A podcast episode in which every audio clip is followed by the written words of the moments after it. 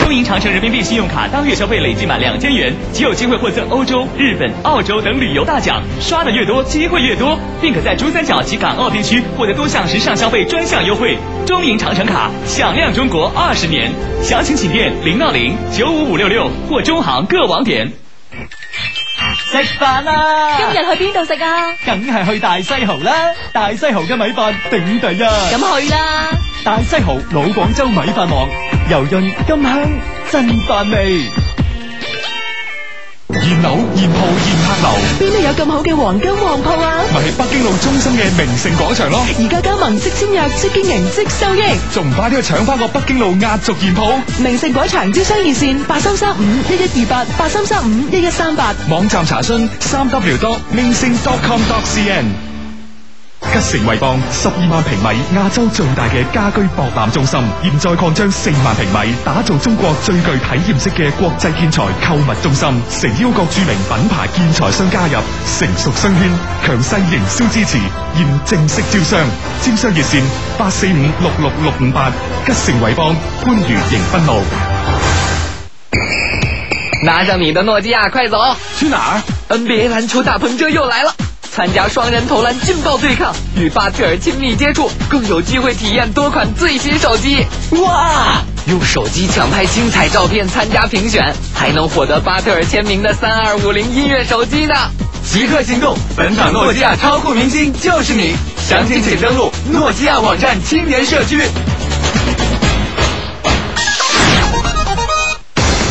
嘿，廣東視訊熱力夏季寬帶自由行主題促銷活動開始啦！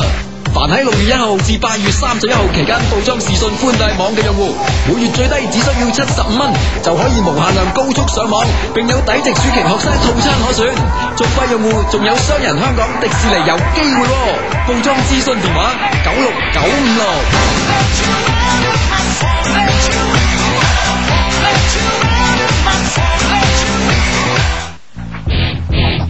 作為明星到達率最高嘅電台，我哋承諾你將會第一時間同你嘅偶像親密接觸。作為廣州地面活動最頻密嘅電台，我哋承諾你將會第一時間攞到明星見面會門飛。條件只得一個，成為 Music FM 會員。入會方式：發短信九三加內容，移動用戶發送至零三六三九九三，聯通用戶發送到八零八八九三，小靈通用戶發送到一一八六零八八九三。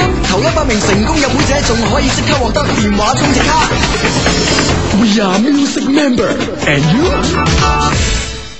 唉，关键时刻就是力不从心，真尴尬。喝常青口服液就行了，它让你保持更持久激情，还有生殖系统年轻态 IMF 多肽，根本增强男性功能，解决腰酸背痛、夜尿多、易疲劳不育等问题。生物制剂，不含激素西药，一点都不上火。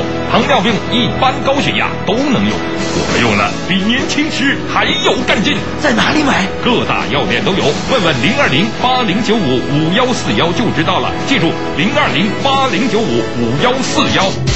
持久年轻，做快乐男人，常青口服液。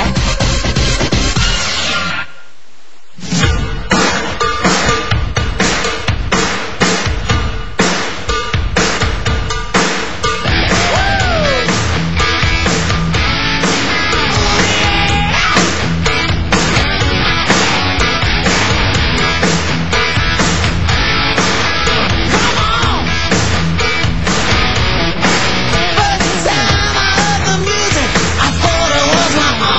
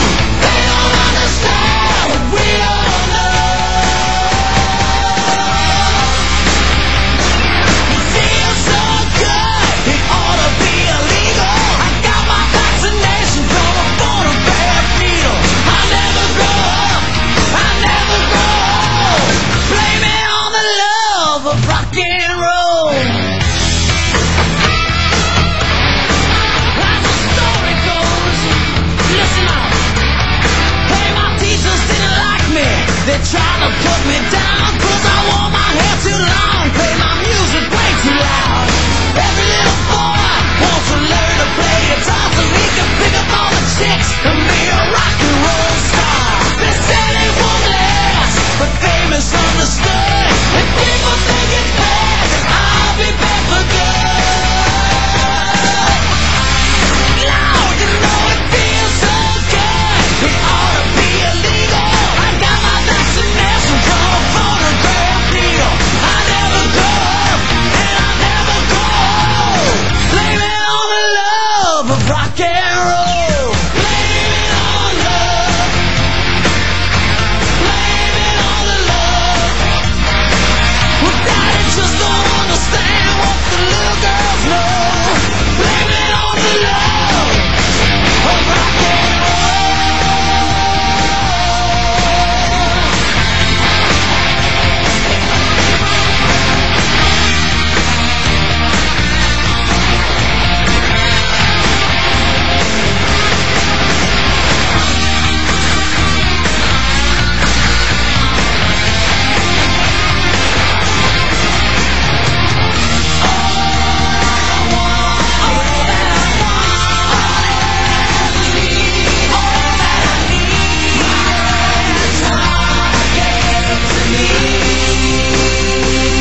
Every song I've sung, blame it on love. Every war I've won, blame it on love. Everything I've done, blame it on the love.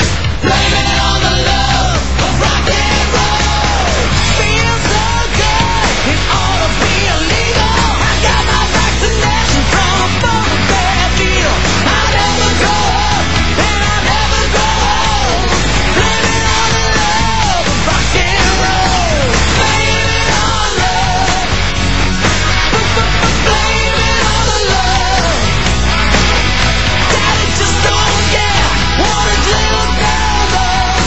Blame it on the love of rock and roll.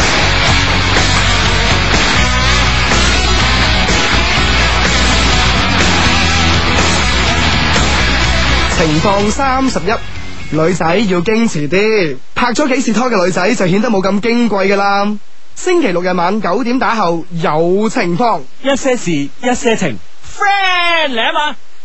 系大家好啊！開始星期日嘅節目啦。诶、你好，我叫 Hugo，啊、我叫阿志。係啦，因為咧今日睇到有有封 email 咧，就話诶、誒基本上咧聽到咁聽到我哋節目咁耐咧，都分唔出我哋兩個把聲邊個打邊個嘅。我覺啊係嘛得，我覺得即係話你話诶、誒你話诶点啊？兩個陌生人。把聲诶诶，誒你話對唔上個樣，我覺得诶、誒情有可原咯。但係如果係分唔出兩把聲。系边个打边个，我觉得好有问题，因为呢基本上呢个，我觉得呢个听众嘅审美观有问题， 即系基本上即你係佢唔識評判一個美與醜嘅區別。系啦系啦，其实我係嘛哋两个好极端 噶嘛，系咯，究竟邊個行咩极端啊？系啦，一就个睇你分別别啦。啊，一个冇咁好聽咁噶嘛，係咪先？冇錯係啦 啊所以呢就呃诶呢個時候就唔能夠怪我哋，啊係啦，係嘛，佢已經特登分到咁遠啦。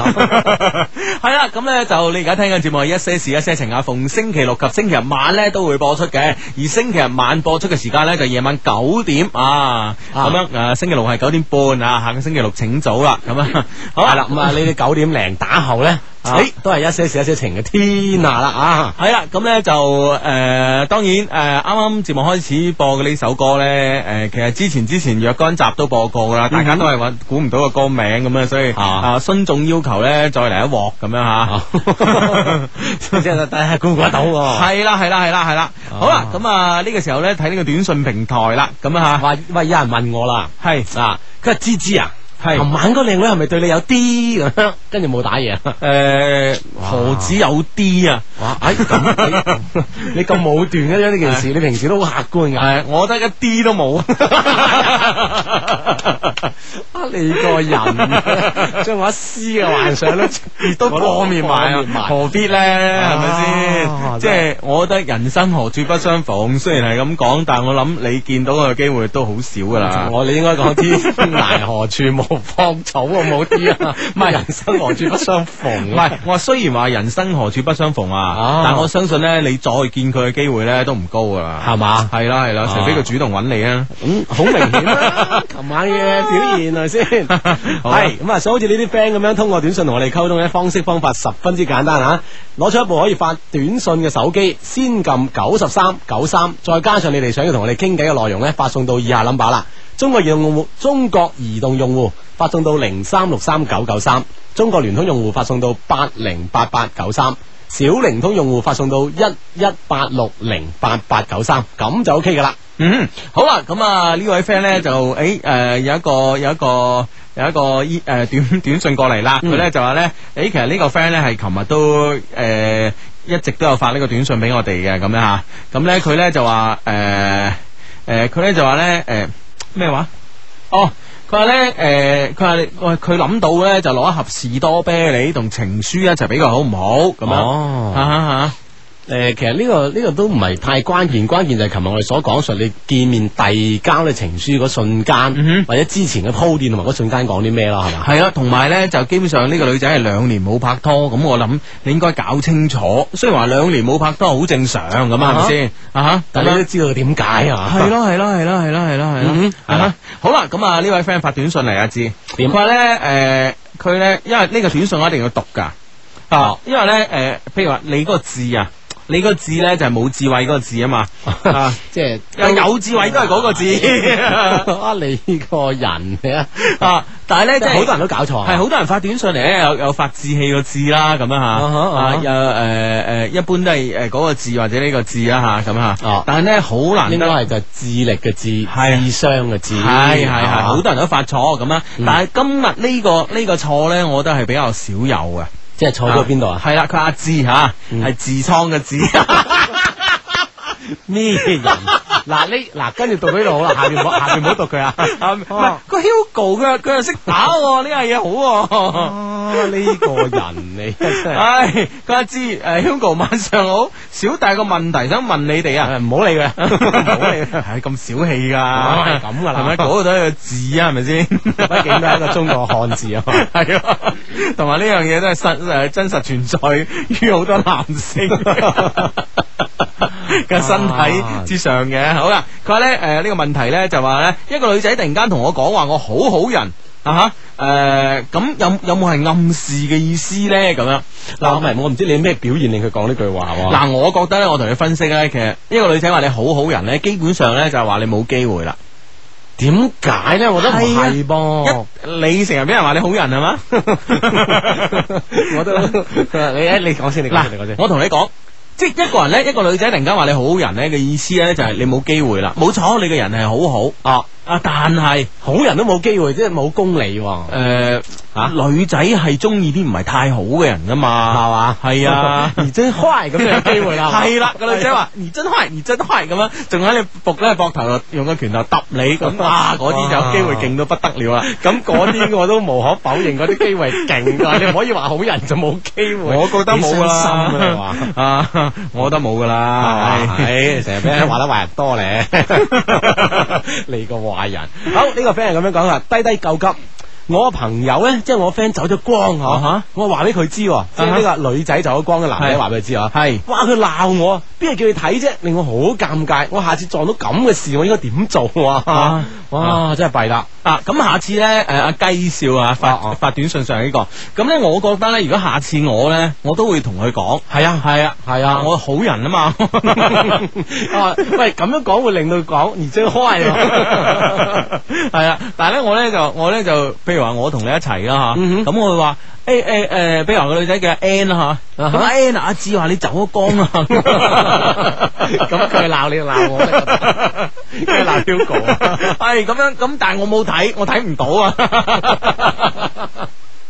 但系我諗無論點啊，我覺得即係同你講，你走咗光，其實應該係對你一件好事啊吓，系咯，啊咁但係女仔即係話覺得诶自己即係好俾人睇蝕輕輕有咗，啲醜怪啊系咁冇都好錯過啊，好多人睇到仲點辦啊？你話係咪先？係啦係啦係啦係啦啊，佢都係咁意發下脾四 嘅啫，啊內心多謝你嘅，係係係，好人繼續做啊，嗯系咁啊！呢位 friend 咧就相低人高考啦，我想同某人講句啊，啊，请一定要讀，可能未必聽到咁樣，係啊唔使咁長噶 啦，直入系係啦係啦系啦啦。系啦，呢、個咕叫做咕嚕仔嘅 friend 咧就話咧，雪蘭你一定會考得好好，加油，大學 見。啊哇，好好似佢係考官 咁，評卷老師啊，係咁啊，係都希望咧所有高考嘅 friend 吓都會考得好好嘅。嗯嗯诶，喺我哋短信平台繼續， 我呢個啊，我呢邊總係有問題喎。系系啦，咁啊冇都可以辦呼法籲啦啲 friend 吓，系編輯編輯短信啊，九十三加上內容發送到以下 number 啦，嗯零哼移動用戶零三六三九九三，聯通用戶八零八八九三，小靈通用戶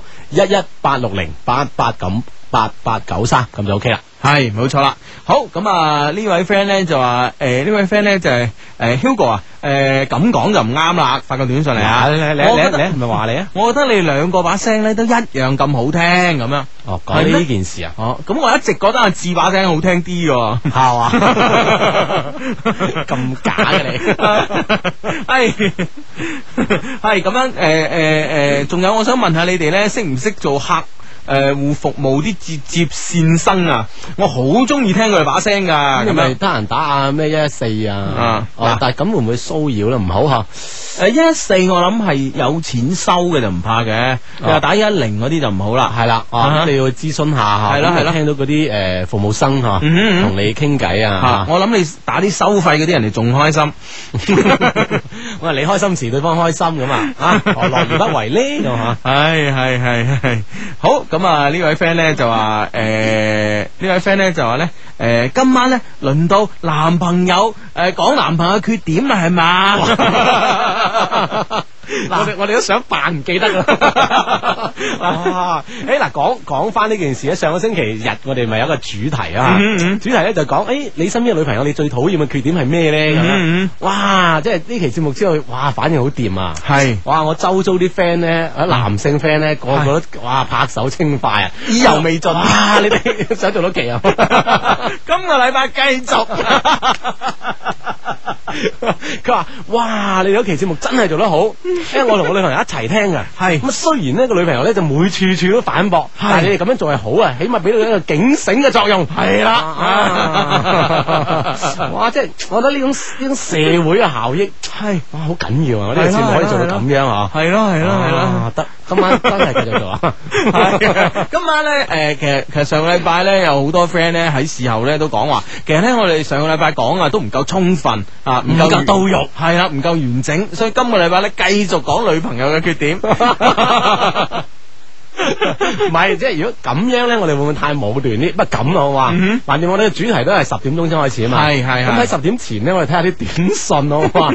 即係睇下邊個叫我哋講邊樣嘢多，咁我哋就啊係咁講好唔好啊？好啊，好啊，好啊，好啊。咁啊嗱，咁啊視乎你哋定啦，但唔好鬧 Hugo 同阿志啦嚇嗯哼。嗯哼，嗯哼。好啦，咁啊呢位 friend 咧就係兩位你好，雖然我聽你節目咧唔係好耐啊，但係琴晚咧我有重大發現，點樣？你哋兩個雖然平時口花花，但見到靚女咧佢會怕醜，我真係好意外咁樣。唉， 可能怕醜係阿志啊，Hugo 好似未有咁嘅經歷。嗱，基本上咧，我哋見到靚女係唔怕醜嘅。啊，琴晚係真係唔知點辦咧，琴晚。琴晚嗰個靚女好怕醜。啊，係咯，見到係咯我哋怕醜啊，係咯同埋又唔係咁靚。啊你個人啊！ 嗱呢個嗱嗱我話點解 Hugo 咁樣講咧？係明顯咧就係人哋琴日就搏命提我冇提你，係係啊，你心入邊唔舒服。係啦係啦係啦， 啊你個人 系好啦，咁啊呢個 friend 發短信嚟問啦，最最尊敬嘅雙低啊，小女子點樣識個同我校诶、呃同校啊大我一年嘅師兄呢？我知道佢咩時候上車，喺邊度上車，我仲有一個同佢差唔多嘅袋，狗救我啦咁樣。哦一個即係嗯咁啊喺車上嘅溝通，我哋好似一路都有有講過呢個辦法喎，嗯哼嗯哼跌各樣跌各種各樣嘅 嘢咁樣引起對方嘅注意。唔係，如果咧有一個誒同佢差唔多個袋咧，我覺得呢個 point 係可以繼續落去嘅，因為點解咧？因為咧就係話誒誒誒誒，你咧可以即係揾日咧從呢個袋出發啊，嚇同佢一齊喺車度咁樣企喺隔離啊，跟住咧就望望樣出嚟啊係啦，唔係跟住咧就望住佢笑笑笑。呢個男仔肯定好特別，即係即係誒好詫異啊！點解個女仔咁樣嘅嚇？嗰種笑仲要係嘲笑啊！啊哇！你哇你都咩同一個袋用嘲笑人？你聽我講埋落去啊！繼續咁樣，仲要係嘲笑，咁樣誒誒，呃咁跟住咧落車嗰時咧掟低一句。啊！啊！你點解孭個女裝袋嘅咁樣？ 跟住就落咗車啦，冇俾機會佢反駁，係嘛？你知唔知啊？千祈唔好俾機會佢。咁樣到佢下次你又見到佢嘅時候咧，佢咧見到你咧，佢肯定咧收埋 個袋揞揞住個袋係啦，佢係有有一啲啲嘢咧，可能係誒。啊 啊啊啊！有啲有啲不同尋常嘅反應啦，啊哦，即係無論係你哋之間有一種誒尷尬又好，或者嗯點好，你兩個人之間可能達到某種默契喺度啦，係嘛？嗯哦，咁呢個時候就可咧以展開誒真正嘅溝通。誒呢個時候俾唔俾機會佢反駁啦？俾啊啊最好佢開聲先啦，咁就啊得償所願 啦。啊係嗱嗱嗱，我短信平台一好翻，見到係話你嘅。係係 Hugo 啊，你好壞 啊！你個短信平台真係真實反應嘅啫。係呢個 friend 咧就梗係講男仔啦，韶關嘅 friend 啊，冇理由咁唔公平嘅，有男仔講女仔，冇女仔講咁啊！嗱啊嗱，開開始啲人 嚟啦，跟住你講，梗係講女朋友缺點啦，事關上個星期咧就唔記得聽啊㗎喎， 哇咁大條道理啊你，唉，咁呢個 friend 啊問我哋喺邊度買呢個 Kinder 朱奇蛋，有個女仔我好想要，我諗超級市場有啩。嗯啊嗯哼，或者聽到誒節目嘅 friend 嚇，可以通過短信方式講俾我哋呢個 friend 聽啦，有時我哋有啲嘢都唔係 咩都知啊係咪先？係咯係咯係咯， 好啊好啊好啊好啊，咁啊再誒由我熟習一次，再講講呢個短信平台啦，好嘛唔？係短信未來之前，我講下呢條短信。哦哇！呢個人真係衰啊。係係佢不如講相低嘅缺點啦，會引起更多共鳴 啊！哇，講嘅缺點咧真係多，真係多 啊。今年 都都係星期日都做呢個主題， 都做唔晒。一直做到零七年啊，我睇法會。 唔好啊唔好啊唔可好啦。能太悶啦。係咯係咯係咯啊係咯，同埋咧誒，知道我哋缺點係對你喺感情生活上面冇幫助噶嘛。係但啊係咧，等你知道咧，誒原來女仔有啲咩與生俱來嘅缺點嘅，啊或者咧男仔係討厭女生咩缺點嘅，啊或者係女生係討厭男仔咩缺點嘅。咁喺喺你誒誒誒喺你嘅感情生活、感情世界裏邊咧，會對你有幫助係啊啊嘛。你個人會誒包容好多，係咪先擴大好多，係咯係咯。啊！你係咪同我？你使鬼知我咩缺點 咩？同咗先講啦。好啦，咁啊嗱你熟習 下熟習下好啦，等我講下呢個短信平台啊。誒、攞出一部可以發短信嘅手機，先撳個阿拉伯數字九三、嗯啊，千祈唔好撳呢個誒、呃中文嘅大寫 啊，因為唔得嘅。咁啊啊，撳阿拉伯數字九三，加上咧你想同我哋誒溝通嘅內容。如果你係中國移移動嘅用戶咧， 中國成日移動嘅呢、個。中國移動用戶啊系移動用戶咧，你發到嚟呢個零三六三九九三嗯零三六三九九三，中國聯通嘅用戶咧發嚟呢個八零八八九三八零八八九三，而小靈通嘅用戶咧可以發嚟呢個一一八六零八八九三一一八六零八八九三，咁我哋即咁我時哋咧。收到你俾我哋嘅短信啦吓。嗯好呢、個 friend 即刻咧就啊，我哋啲 friend 都係好人多吓。佢話哦，嗰、個蛋蛋喺百佳咪有咯，咁樣係咯係咯係咯告知呢個 friend 先吓。系啦，我諗喺超級市場一定有啦。嗯哼好呢、個 friend 呢，就係志志啊 Hugo，點先可以逼到個中意你嘅男仔同你示愛先呢？我係 Angel 吓、啊咁咁做啊，系咁咧，我覺得咧就話點樣逼到個男仔同你示愛先咧？咁诶、呃其實咧，如如果可果能有個關鍵點、喎，關鍵點係女嗰、個男仔係點睇你先，會唔會喺呢個幾咁關個鍵男仔係中意你啊嘛哦，中意、你嘅男仔，但係個男仔怕醜啊嘛。哦我覺得咧，即係如果係我咧，逼我同佢示愛哦咧，就一定係、即係我見到佢有個男仔同佢行到越嚟越埋啦。哦唉，咪咪搞啦，即係呢下嘢吓，先下手為強，後下手後下手遭殃。即係哇嗱呢、個時候啊冇辦法啦，係啊係係面皮厚就面皮厚啦，係啊係啊，冇啊，即係吓過咗蘇州過後，呢、個冇呢冇個停呢搭個。頂搭啊，係咯即係你嘅意思就叫佢 嘗試下，係咯嗰個男仔好似好埋咁。係啊係啊係啊，即係如果逼我係咁樣啦，但係如果有啲男仔咧見到你同第二個男仔行得埋咧，佢會黯然身，誒黯然退下係黯然退下。咁無論誒誒誒，有時係因為自卑啦嚇，咁、有時咧覺得哎呀，嗰個男仔都唔夠我好，你都中意佢啊，咁怪㗎啦，係你啲 taste 咁啊係咯係咯係咯，有你咁啊係咯係咯，咁佢會走咗去嘅，咁要睇性格，我覺得。喂，但係姑且勿論，如果咁樣走咗去，係咪都覺得唔應該珍惜啦？嗯，誒、我覺得唔夠勇敢咯、係你啊啦諗係下啦一個男仔唔夠勇敢，咁以後嘅歲月佢點樣保護你咧？係啊喺呢個社會入邊嚇，嗯哼哇，幾多衝擊啊，係咪先？嗯啊一定要勇字喺心 口。嗱，呢呢個 friend 咧就係一個幾中庸嘅人啦。啊係咁啊，咁啊，下星期先講相低缺點啦。今個星期仲係要講女朋友缺 點。呢個 friend 得噶你，係呢個咧就梗係要講女仔啦，事關我以前條女咧太多缺點 啦。哦，嗱，呢個 friend 係咁樣講，佢咧係就誒，佢係咁樣，佢係相低，梗係要講女仔討厭男仔啲咩啦。嗯點解咧？因為我好多理論要發表，嗯啊，因為我有呢個理論依據喺度，嗯可以同眾多 friend 嚟分享嘅。嗯咁樣，哇，喂，嗯即係雙方呢個力量都幾均衡啊，哇 係幾均衡爭持不下啦。啊誒呢個咧幾有趣啊！呢呢呢個短信嚟自佛山嘅 friend，佢咧就兩位名嘴啊，我係零六新款側田啊，咁哦咁啊即係點啊？啊啊，因為最近咧有誒有冇睇過近期網上流行嘅巴士事件咧？好搞嘢，巴士阿叔啊啊，，你哋有咩有咩點評咁啊？另外咧就話誒側田嘅好人誒、呃好聽咁樣應景咁樣啊。咁、啊哈你有冇睇咧？誒，我睇咗，啊你睇咗我睇咗個片誒片段嘛啊， 咩未解決 咁，你有壓力我有壓力啊啊，都 OK 嘅。啊，咁咧其實咧就想講翻呢個巴士阿叔啦嚇。咁、其實咧誒成個短片有三個人係好重要嘅。嗯啊，第一個咧就叫做誒誒誒誒，第一個係四眼四眼仔呢個哥哥僆仔拍係膊頭拍人哋膊頭嗰個係啦，嗰個四眼仔哥哥咧，其實係一個地產嘅 sales 嚟嘅。啊，咁其實喺個短片都睇得出啊嘛，一開聲就老細 老細咁噶嘛，起 碼呢個 sales 嘅角色啊嗯係啦係啦係啦，咁咧誒，另外咧就拍短片嗰個嗰個誒男仔，啊哈嗰個男仔二十一歲，咁咧哦而家係讀緊會計啊哈，叫阿 Jo。啊租系啦，叫佢租咁啊吓，咁咧就係诶诶出生一個單親家庭。咁呢個媽咪就係誒媽咪係好一個好強嘅一個女強人咁啊誒從細湊大佢咁啊，咁佢當時咧就誒、如果冇搞錯咧，佢係攞一部呢、個誒、Sony Ericsson 嘅呢個 W 八八零 I 嚟拍嘅，得唔啊得？你個人得唔得？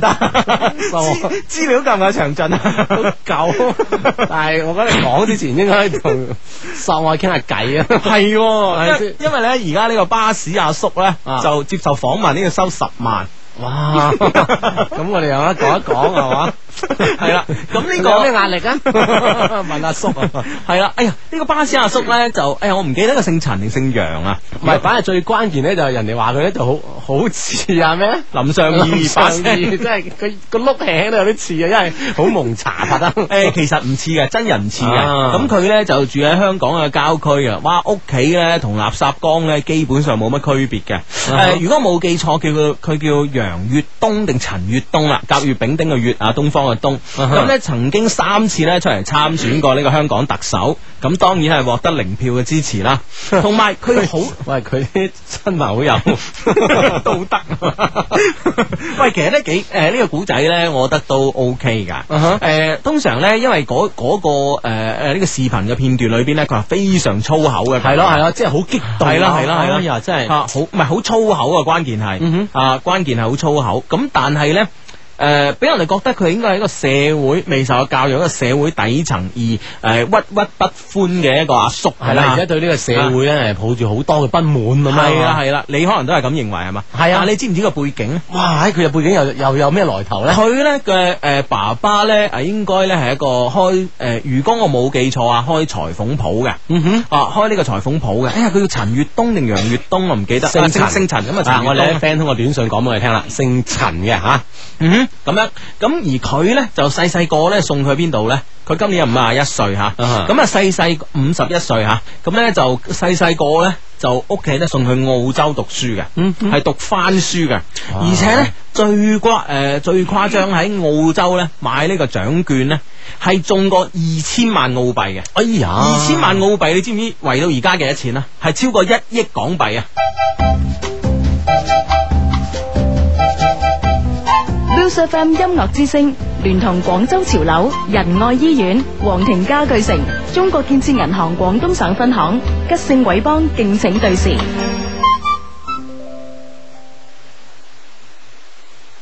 羅丹力提提你，而家時間係二十一點三十分。 Music FM 也就在你身边，给你的总是好感觉。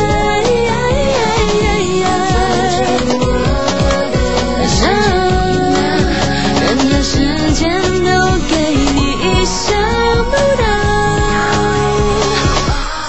的感觉。九九三音樂之聲 Music FM。到北京路潮樓購物滿五十蚊，即可參與潮人狂歌 shopping 大行動，着數多多，快啲行動，快啲行動！每月嘅最後一日，仲可以參加終極大禮，獲贈 New A 卡拉 OK 大家樂等免費驚喜優惠。電話八三三四一二八八，海印集團屬下全資機構。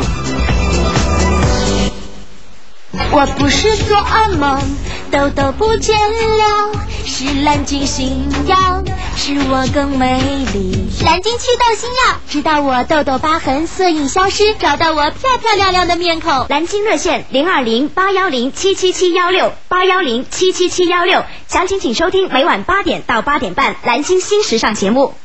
鼻炎也好了，每天好心情。我就惨了，每天打喷嚏、头痛、鼻塞、流鼻涕、咽喉肿痛。快到广州仁爱医院呐，那里治鼻咽炎与众不同。广州仁爱医院一针灵疗法纳米波技术对各种鼻咽炎有奇效。电话四个二四个九。皇庭家具广场，广州市专业高档家具广场，规模大，品种齐全，并承诺价格比谁贵，差价双倍退。皇庭家具广场地址：中山大道东圃客运站旁，电话六二八一六三三八。吉盛伟邦十二万平米亚洲最大的家具博览中心，现在扩张四万平米，打造中国最具体验式的国际建材购物中心，诚邀各著名品牌建材商加入，成熟商圈强势营销支持，现正式招商，招商热线八四五六六六五八，吉盛伟邦番禺迎宾路。唉，嚟啲新嘅得唔得 à. 啊？第二屆動感賽季新星大賽火熱進行中，就要你出位。依家選手編號到零一一二二，投票支持自己中意嘅選手，信息費每條五毫。動感地帶，我嘅地盤，聽我嘅。广东移动是 hit 流行曲，之甜經典歌曲。You give your hand to me。古靈精怪嘅聲音。你班 friend 拖親你，就會 feel 到種種驚喜。要百變彩鈴，就打一二五三零。動感地帶音樂原動力，周一至五六點至八點，約定你。美丽早晨和你分享高品位的经典民族艺术歌曲。周一到周五早上七点到八点三十分的《美丽早晨》，由北京好视力科技发展有限公司冠名播出。好视力眼贴，贴贴好视力。我有一個夢想，唔係太空人，唔係大明星，唔係大英雄，而係入會成為 Music FM 嘅會會會員。發數字九三，移動用戶到零三六三九九三，聯通用戶到八零八八九三，小靈通用戶到一一八六零八八九三，八蚊包月，優先同 Music FM DJ 以及至一 Superstar 親密接觸。本世紀最偉大夢想就在 Music FM Music Club，詳情留意各大節目。萬眾期待李 Passion for Music 側田音樂狂熱歌友會，六月二十四號下午三點，廣東電台廣播中心三樓火爆登場。詳情敬請留意 Music FM 各大音樂 節目。哇，阿 May 你你最近漂亮了好多啊！是啊，我六年的妇科病啊全好了，心情一好，人也漂亮啦。在哪儿治好的这么快？在广州仁爱医院妇科呀、那里技术可先进了，高科技治疗盆腔炎、宫颈炎、阴道炎、子宫肌瘤就是快。看妇科到仁爱更专业。广州仁爱医院地址：中山八路公交总站对面，仁爱天河医院天河城广场购书中心斜对面，电话四个二四个九。广州仁爱医院电话四个二四个九四个二四个九。我不是做噩梦，痘痘不见了，是蓝鲸新药，使我更美丽。蓝鲸祛痘新药，直到我痘痘疤痕色印消失，找到我漂漂亮亮的面孔。敬请收听每天下午三点到三点三十分的《蓝鲸新时尚》，祛痘热线零二零八幺零七七七幺六八幺零七七七幺六。系啦，继续翻翻我哋节 目啊，一些事一些情咁样吓，咁咧就啱啱咧阿志啊，系你你你都觉得神秘啊，系嘛？系啦系啦，咁哇啊，成億港紙喎，係啊佢呢仲個呢個身家，佢中過係二千萬喺澳洲咧，中過係二千萬澳幣嘅呢個呢個呢個獎券嘅，啊哈啊咁你過嚟或者俾阿技術員哥搞啊，好好好啊好你啊冇阻住啊你， 係啦，咁咧就诶诶跟住咧。咁跟住咧，最神奇嘅咧係佢誒有二千萬啊澳幣啊，係啦，有成億港紙啊，跟住咧喂佢唔使休啦，唔使做啦，邊有壓力啊？系啊，佢係冇壓力噶，咁但係問題咧，佢拎佢賭 晒。你有冇壓力啊？呢個罪惡嘅 深淵， 你講耐就講唔能夠賭啊！系啦，咁咧诶诶，咁啊咁啊輸晒啦吓，咁樣我諗咧喺輸晒係啊，咁咁翻啲都好啊！哇呢先個存陳起一百萬都好 啊，係咪先？唔好話多啊，哎呢個陳師兄真 係系啦，咁咧诶，跟住咧就我諗喺皇冠賭場輸 噶啦，嗱墨爾本嘅呢個呢個同學啊，即係嗰度黑啲啊，係啊， 墨爾本嘅呢個呢個同學，千祈唔好嗯唔好制啊咁樣啊，咁咧跟住咧就係唉澳洲傷心地啊，咁啊跟住去邊度讀書咧？啊啊咁啊跟住諗住唉咁啊學多門語言啦咁啊，跟住去咗德國讀書又去咗，嗯哇係德國都應該有賭場啊， 有有有 但係佢就冇，但係冇中 咯。關鍵佢冇中咁樣啊，啊啊咁啊跟住啊翻嚟咁樣啊，翻嚟咧其實誒感情生活啊都一直好不如意。哦啊咁感情生活不如意咧，可以令到一個男人咧係呢個失魂落魄嘅，嗯即係好煩躁啊，我好不安啊，各樣嘢都不如意啦。哦係啦係啦，咁諸多不如意之下咧，咁跟住咧就誒、呃又唔想做嘢啦，咁樣啊嗯，咁咧就揾唔到錢啦，咁樣揾唔到錢，咁你都生活㗎係咪先？係咯，啊跟跟住咧就誒、呃、度一條橋咁啊，啊因為咧佢喺呢個誒佢喺呢個德國讀過書 啊，佢喺呢個德國讀過書咧，所以咧就去歐洲嘅地方咧簽證比較容易啊，啊哈同埋咧一般喺外面讀過書咧就誒 check 得唔係太嚴，因為冇不良記錄咁啊。系啦系啦系啦，咁咧因為诶比利時啊近住德國啦嗯吓，咁咧佢係諗咗條財路，就幫人帶呢個可卡因去呢個比利去呢個比利時， 哇！哎呢條財路都都都幾容易諗，但係幾難做 啊！係啦，咁咧佢咧又咁唔好彩，咁咧就诶诶第一次诶行呢條發達之路咧，就喺比利時一落飛機就俾人捉咗。啊梗係啦，咁啊俾人捉咗，咁俾人捉咗之後咧就诶好彩咧就係呢個比利時係冇死刑嘅，冇死刑 嘅，咁咧就判佢終身監禁。诶，咁佢可以喺巴士度講嘢嘅，真係，所以 嗱，佢好精彩呢個人啊！咁啊，終身監禁之下咧，咁咧佢咧，哎呀冇嘢做啦，係咪先？哦啊冇嘢做咁啊，監獄裏邊啊讀書啦吓，咁樣。 佢每每一失意都讀佢就係書讀喎書啊！你哇呢個人你咪講，呢個愛學習㗎。唔係唔係，從咗另一個嚟講，讀書真係可以鼓勵 人，可以更新人嘅意志啊！系啦系啦系啦，咁咧诶呢個時候咧啱啱咧就八十年代，哦咁八十年代嘅時間上咧就開始咧好多香港嘅遊 客咧就揾到錢啦，八十年代初咁啊啊哈，咁啊八十年代初揾到錢啊呢去歐洲旅行啦，就好似而家我哋我哋都開始誒係咯出國遊啦，咁啊係啦係啦係啦，咁咧，誒咁咧誒個監獄長啊，見到佢即係幾中意讀書啊咁啊，咁佢哋而家一個地區咧，佢哋嗰個地區監獄嗰個地區啊，嗰、個州咧就要出一份中文版嘅呢個旅遊指南。 哦，即係向香港嚟哎抄呢個地方啦，哦係啦，因為佢德文又好啊嘛，嗯啊咁又係香港人有香港人，跟住咧嗌佢做呢個翻譯。啊，嗌個翻譯呢、個呢、個旅遊指南，跟住佢就做呢個旅遊指南。咁跟住呢，比利時呢、個呢、個誒，咁呢呢件事呢，俾當地嘅傳媒報導咗。就喺啊香港有個有個白粉佬， 有個大白粉嘅咁樣喺監獄做呢件事，咁呢，於是呢，誒、好比利時呢好多地區啊，嗰、個旅遊指南呢都揾佢做翻譯。啊，咁呢件事呢， 得人短信 講，喂，你兩個做節目定講古啊 你？因為我哋知小小聯播收 得啊。 系啦，咁但系問題呢個人太即係即係即係太傳奇嘅，你知唔知啊？即係原來我哋诶、呃一個一個好睇睇，即係話你話嗱嗰個拍短信嗰個叫诶、呃拍呢個短片嘅 Jo 阿 Jo，嚇係咯，咁我相信佢拍嗰時咧，佢根本就諗唔到，佢只係拍一件事，哇！呢、個人物嘅背後有咁多嘢咯，係咯，呢、個人物嘅背後直頭可以拍電啊影啊！我我諗而家王晶諗緊㗎啦，哦，我我覺得佢應該新嘅一個發財大計，起碼最少出本書 啦，自傳咁樣啊係啦係啦，未講完啊，咁樣 吓。咁呢呢呢個呢個比利時嘅皇室啊，呢、個國王咧都睇咗呢個報紙啊，覺得呢個人幾有趣啊。咁咧、就揾人去問佢，喂，你除咗除咗除咗除咗做呢樣嘢，你有咩手藝啊？結果嗯咧，阿陳、生咧就因為係勤工儉學嘅關係咧，嗯就誒喺廚房做過。哦咁、廚房做過佢一樣嘅叻。佢佢識咧就係誒誒，我哋中國菜咧咪啲拌碟啊，攞啲胡蘿蔔嗰啲啊雕啲雕只雀啊，雕隻鳳凰啊，雕隻花係啦啊嗰啲係咯咁。咧就往往咧就呢、個誒誒、呃呃比利時呢、個誒、呃、國王請客咧。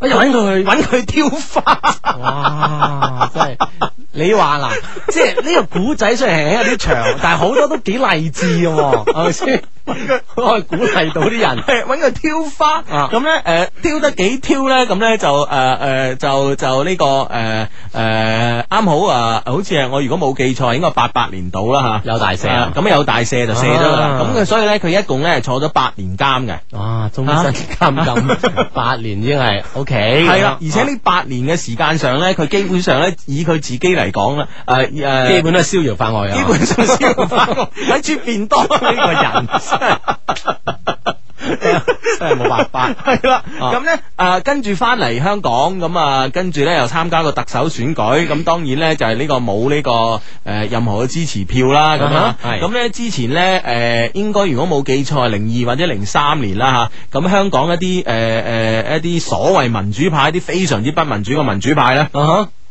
就有議員咧就上嚟誒、呃、廣東嘅做啲不法行為咁樣，哦，跟住唔俾入境啊啊不道德嘅性交易咁樣嚇，結果咧就誒。呃誒最後咧放翻翻香港咧，嗰條友咧就真係誒佔呃誒即係佔咗便宜，仲賣乖，就喺度詆毀我哋國內嘅司法制度。係咯，跟住佢咧仲誒呢個陳生咧，陳月東先生咧，仲嗯上嚟深圳法院 起訴香港嗰個議員。哇！ 你點可以咁樣噶？咁樣啊！呢個陳 生有啲嘢啊，係有啲嘢，起碼有種正義嘅嘢喺度。系啦，咁咧就诶啊，讲翻啦，诶讲翻關我哋節目嘅事 啦，翻翻 嚟，我翻翻嚟啦。啊咁咧就話佢咧就係诶诶嗰日啊，上巴士點解咁燥咧？啊因為咧佢新識咗個女朋友，嗯，個女朋友咧如果我冇記錯係住旺角嘅咁樣吓，嗯咁樣佢啱啱咧就嗰日咧同個女朋友拍拖，個女朋友咧發佢爛渣，發佢脾氣。哦嗱，所以女仔女仔咧就唔好隨便發嗱，爛即渣，係女仔嘅缺點翻翻嚟 啦。女仔嘅缺點翻翻嚟，完全翻翻發個脾氣。咁發脾氣，陳生咧就上咗巴士搭巴士翻屋企嘅時間上咧就係、就激氣啦，係嘛？係啦係啦，哦就好激氣。咁咧就。誒、當時咧就心灰意冷啊，諗住唉五十一歲都玩失戀啊，真係冇癮啊，就就有啲想自殺嘅衝動。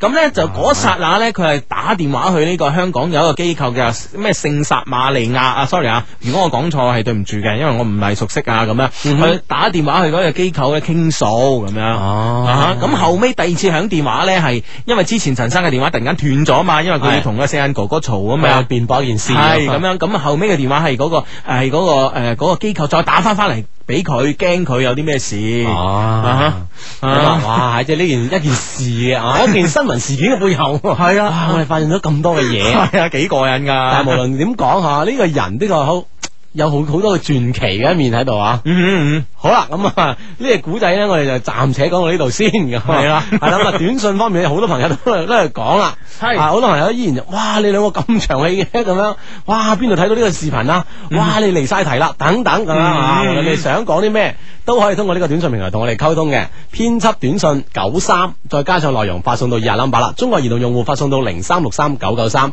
中國聯通用戶發嚟八八。哦，發嚟中國聯通用戶發嚟八零八八九三，小靈通用戶發嚟發嚟一一八六零八八九三，嗯咁就 O K 噶啦，係咪 O K，咁啊，講完呢、個诶、呃巴士阿叔嘅古仔之後呢，即刻就進入大家嘅古仔吓。進入係我哋個 friend 嘅古仔，呢、個 friend 嘅古仔呢，嚟自於我哋充滿感情嘅電子郵箱 E Q 二零零三 at 一六三 dot net 裏邊呢， Yeah，有呢個古仔。Hugo 啊 and 阿志，你哋好，咁啊，以下呢，唔好讀出個名，多謝。咁佢個名呢，就叫做。 就叫唔好讀出啊。 係啦，佢一直以嚟咧，我都有聽你哋嘅 friend 誒誒嘅信啊，都話你哋誒讚你嘅説話唔多講啦。咁啊，其實咧，大家都如果唔講嘅話咧，久而久之咧，反而令你哋都忘記咗自己嘅好處啊，係咪？ 我覺得點都唔會 好難忘記嘅有啲嘢。係啦係啦係啦啊啊！我諗咧好說話咧，人人都中意聽嘅，特別係 Hugo 啊，每次讀信嘅睇睇睇你嘅人啦，你係嘛？ 不過我都中意聽。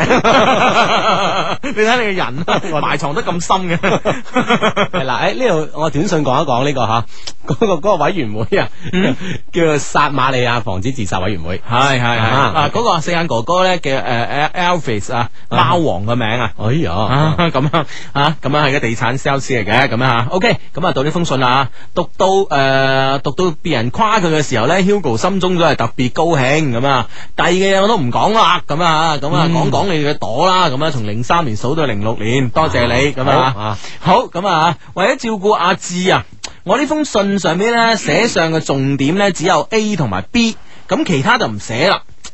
係 嘛？其他嗰啲其他啲旁枝末節，你寫出嚟冇癮啦，係嘛？根本唔影響你嘅古 仔，使唔使照顧一我幾清晰啊？ 而 哦家啊 A B 又有有啲咩搞 A B？嗯，咁樣啊，诶、先講 A 啦，A 係咧，A 係我咧，二零零二年啊，聽音樂台阿肥棒同青青嘅《天天向上》嘅節目嗰陣識嘅，啊哈嗰、時咧我哋傾咗短信同埋電話，就冇其他嘅溝通方式啦。到咗二零零四年啊，嗰時咧我喺北京工作，嗰年咧 A 嘅生日咧，我特別從北京咧趕翻嚟廣東嘅某個城市陪佢過呢個生日啊，嗯哼為此咧 A 好感動。嗰誒嗰次咧，亦係我哋第一次嘅見面啊。雖然係第一次見面，但係咧我咧就係好順利咁拖到佢手。啊，畢竟有兩年嘅溝通啊嘛，零二到零四咁樣嚇。嗱，不斷傾偈傾偈傾偈咁啊 嚇。OK，咁係啦拖個手仔。嗰日咧，誒同佢去爬山，喺山頂上邊咧，佢仲挨住我個膊頭咧瞓咗一覺。嗯，經過呢啲嘅接觸咁樣嚇，咁樣啊，即係即係有下文啦，係嘛？啊哈啊哈我諗咧，誒、呃我又想誒、呃向佢表白，但呢個時候咧，我又誒、想起 Hugo 嘅説話，唔好一開始唔好太注重名分，所以咧、嗯哼我又冇講出嚟。雖然啊，我哋有實無名，咩叫有實無名啊？ 即係有呢種咁曖昧 關係，佢自認為已經相戀嘅哦呢種實啊，名分上沒有，即係冇稱冇互相稱呼男女朋友嗯哦嗯啊咁樣咁啊啊，雖然有實無名啊，但係生活咧都係覺得樂滋滋的啊，誒哎啊，熱戀階段啦，系啦，佢認為咁啊啊，，好快呢，我就要翻去做嘢啦，真係好唔捨得離開，但係呢，仲係要走啊。從嗰次到依家呢，我哋就係保持呢個短信聯繫、電話聯繫，有誒、嗯呃有時呢，我仲會去睇佢。可能呢，因為分隔兩地嘅緣故啩，我哋嘅感情呢，一直都停留喺零四年。今年五月啊，我再去睇佢嘅時候呢，我實在忍唔住啦，我向佢求婚。哎 呀，唔表白啊，禮啦，係咯係咯係咯啊真係一步到位，系啦，佢咧拒絕咗我咁嗯啊，佢話佢而家咧仲要供佢嘅诶細妹讀書，哦要我等佢兩年啊。我當時冇講咩，我心裏边咧只係諗應唔應該等咧。講實在啊，我真係好愛佢咁樣。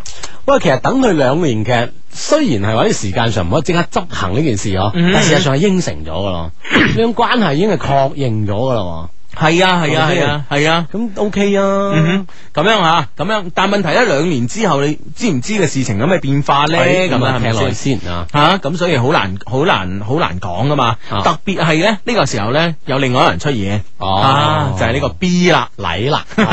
至於 B 咧，我係舊年識嘅，一直咧都有電話聯繫。佢有咩事咧都同我講，好信任我，就好似兄弟一樣啊。前幾日咧我辭工之後咧，亦即係五月二十四號啊，嗯哼冇嘢、做，冇地方去，就去呃咗佢誒所在嘅城市睇佢。哇！呢、個哥哥仔咧係。專搞異地戀嘅喎。啊哈，A 又係咁，B 又係咁 啊，即係佢覺得呢方面好拿手啊，明唔明啊？係啊係啊即係係啊佢掌控得好好啊，明唔明啊？哇，真得。係得喎，真係你都冇話喎，即係咧誒，我相信每一個人咧喺戀愛上咧都有誒佢佢有一個必殺技嘅，即係有個強項啊嘅係啦，我諗呢個誒唔唔讀名呢個呢哥個哥仔 啊，最耍家嗰樣嘢係玩異地異地戀戀啦啊，咁樣啊，咁佢佢個城市睇呢個 B 啊，B 咧人仲係誒唔錯嘅，漂亮程度咧一般般啦。因為咧我心裏邊一直都愛住 A 啊，所以嗰日見到 B 之後咧都冇咩非分之想。但係咧嗰晚咧出事啦，哎啊呀，因為咧落大雨，我冇我啊翻唔到廣州，於是啊哈咧就喺佢嗰邊過夜。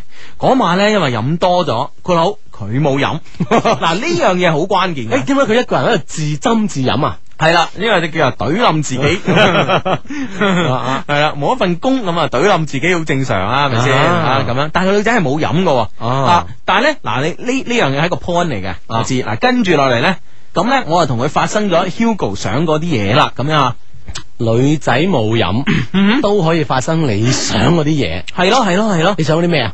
咁我有好多 friend 唔知啊，你咪以為啊我想佢做嗰啲， 邊個壞啲啊？啊！喂，即係女仔係清醒嘅，係咪先？係咯。啊！即係我我假定夜晚啦，吓我假定夜晚，如果有多少唔清醒，都係因為眼瞓啫。啊，即係唔會瞓得咁冧啩。而且前提係個男仔係 係醉冧咗啊係咯醉係咗啊咯係咯。孖手以你嘅以你嘅呢個呢個理解嚟講，係咪個女嘅孭咗佢咧？ 係咪㗎？即係按你嘅意思就係換個換句話可以咁講啊？係啊，嗱，你基本上係咪先？女仔係清醒嘅喎，嗱，男仔唔清醒，唯一嘅解釋就係女仔瞓得太冧啦， 而且有裸睡嘅習慣。哦真係。好，我夾呢個故事繼續落去。 哎呀，自啦流晒口水做咩你？哇！呢個人真 係，哇！啊竟有此遭遇啊，係啊，真係同情佢啦。所以咧，即係見到女仔咧，千祈唔好自己懟冧自己啊！真係好容易出事噶，好牙煙啊！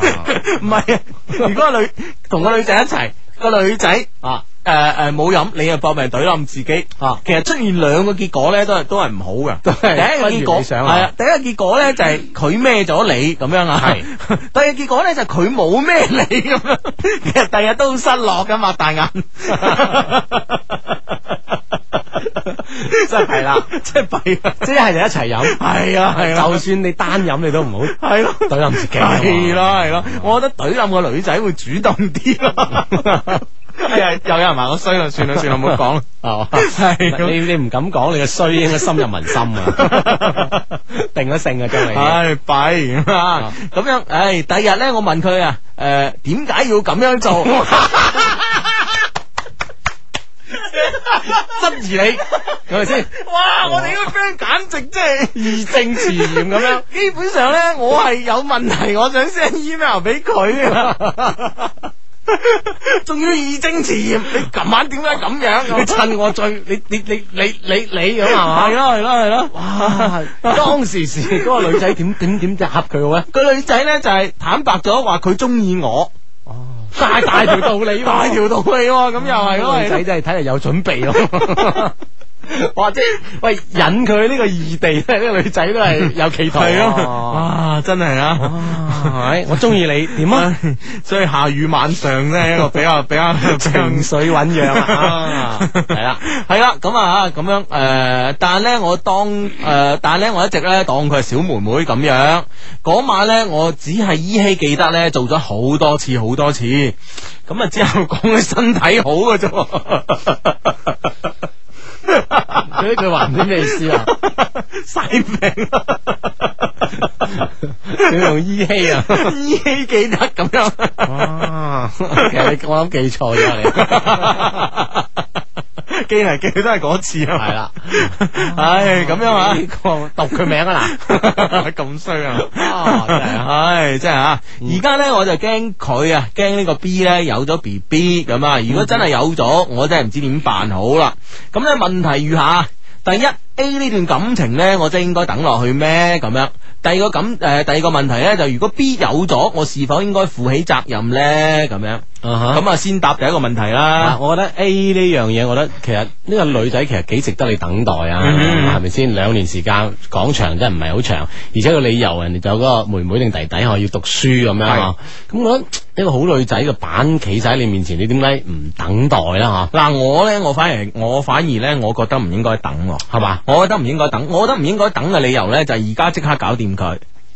真係啊！即刻同 A 係啊係啊係啊！我我覺得應該即刻同 A，因為咧佢嘅理由只不過佢個細妹仲喺度讀書啫嘛，佢而家喺度供佢，咁啊哈話晒兩個人係夾夾份一齊供係咪？即係一齊結咗婚就一齊供，會更加大家輕鬆啲啊！我諗經經濟壓力最基本冇咁大咯，係咪先？係咯係咯係咯吓，我覺我得手所以仲可以讀啲讀翻啲好嘅專業 添，係咯係 咯，係嘛？啊啊專業越好越貴因為而家系咯系咯，咁所以我覺得咧就係基本上呢個理由咧唔係一個理由咯，我覺得如果係嘅咧就快刀斬亂麻係依家啦，啊哦肯肯唔肯就算啦唔肯唔肯就 B 啦，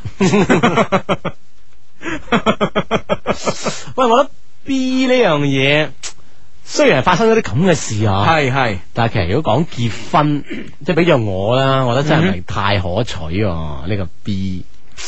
喂，咁我覺得又唔係喎，嗱，當然如果佢有咗，真係好難講啊！呢、個即係心理上呢種啊呢種鬥鬥爭劇烈，我覺得真係好劇烈。嗯，即係如果佢冇，我覺得亦都唔可唔係太可取喎。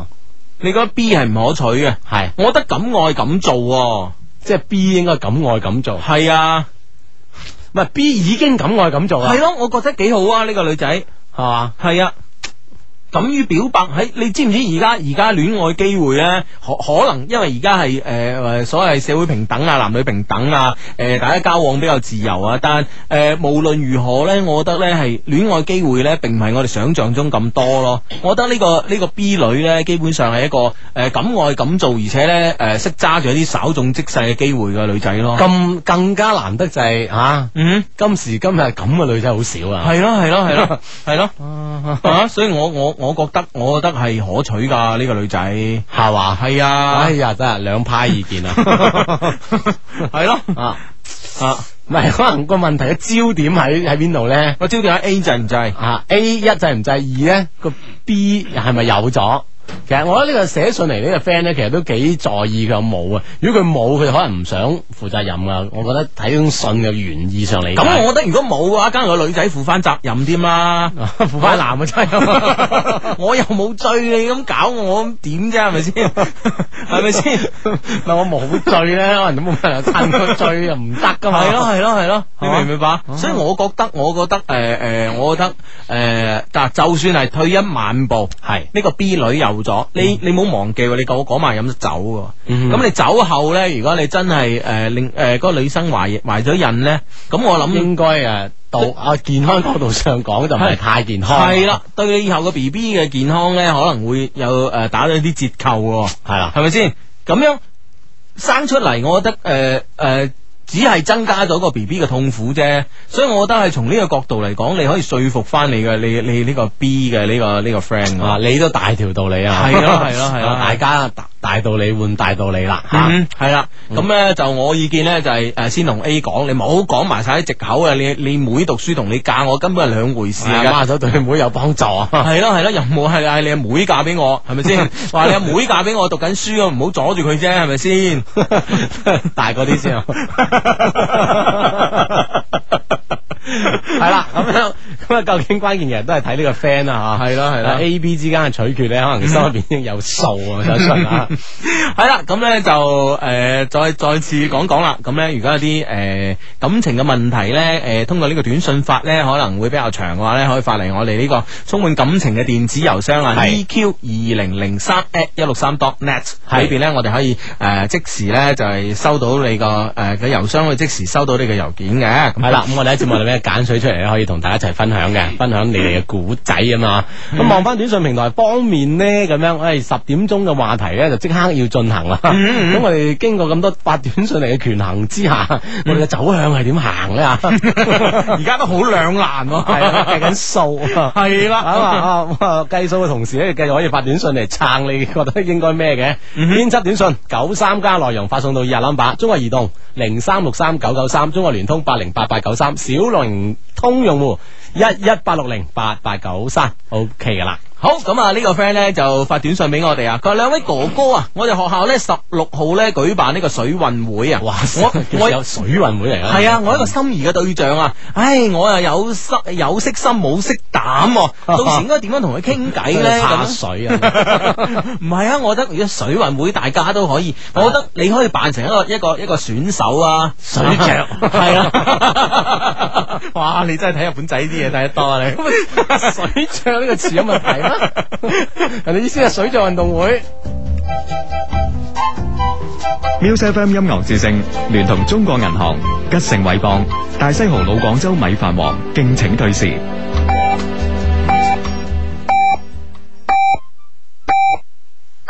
十點 Music FM 携手原創音樂，與時間同行。我係東山少爺。音乐就在你身边，给你的总是好感觉。Music FM，音乐就在你身边，给你的总是好感觉。总是好感觉。九九三音乐之声，Radio On Music FM。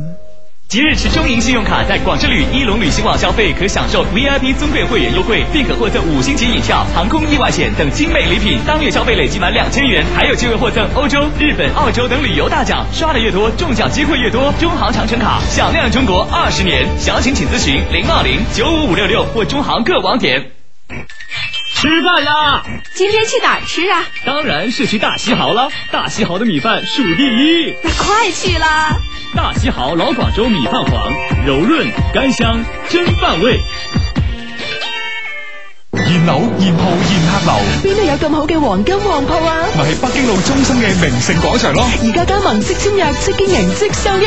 仲唔快啲去搶翻個北京路壓軸現鋪？名盛廣場招商熱線八三三五一一二八八三三五一一三八。網站查詢三 W 多 m i n s i n g com dot cn。吉盛惠邦十二萬平米亞洲最大嘅家居博覽中心，現在擴張四萬平米，打造中國最具體驗式嘅國際建材購物中心。誠邀各著名品牌建材商加入，成熟商圈，強勢營銷支持，現正式招商。招商熱線八四五六六六五八，吉盛惠邦番禺迎賓路。 拿上你的诺基亚，快走！去哪儿？NBA 篮球大鹏折又来了。参加双人投篮劲爆对抗，与巴特尔亲密接触，更有机会体验多款最新手机。哇！用手机抢拍精彩照片参加评选，还能获得巴特尔签名的三二五零音乐手机呢。即刻行动，本场诺基亚超酷明星就是你。详情请登录诺基亚网站青年社区。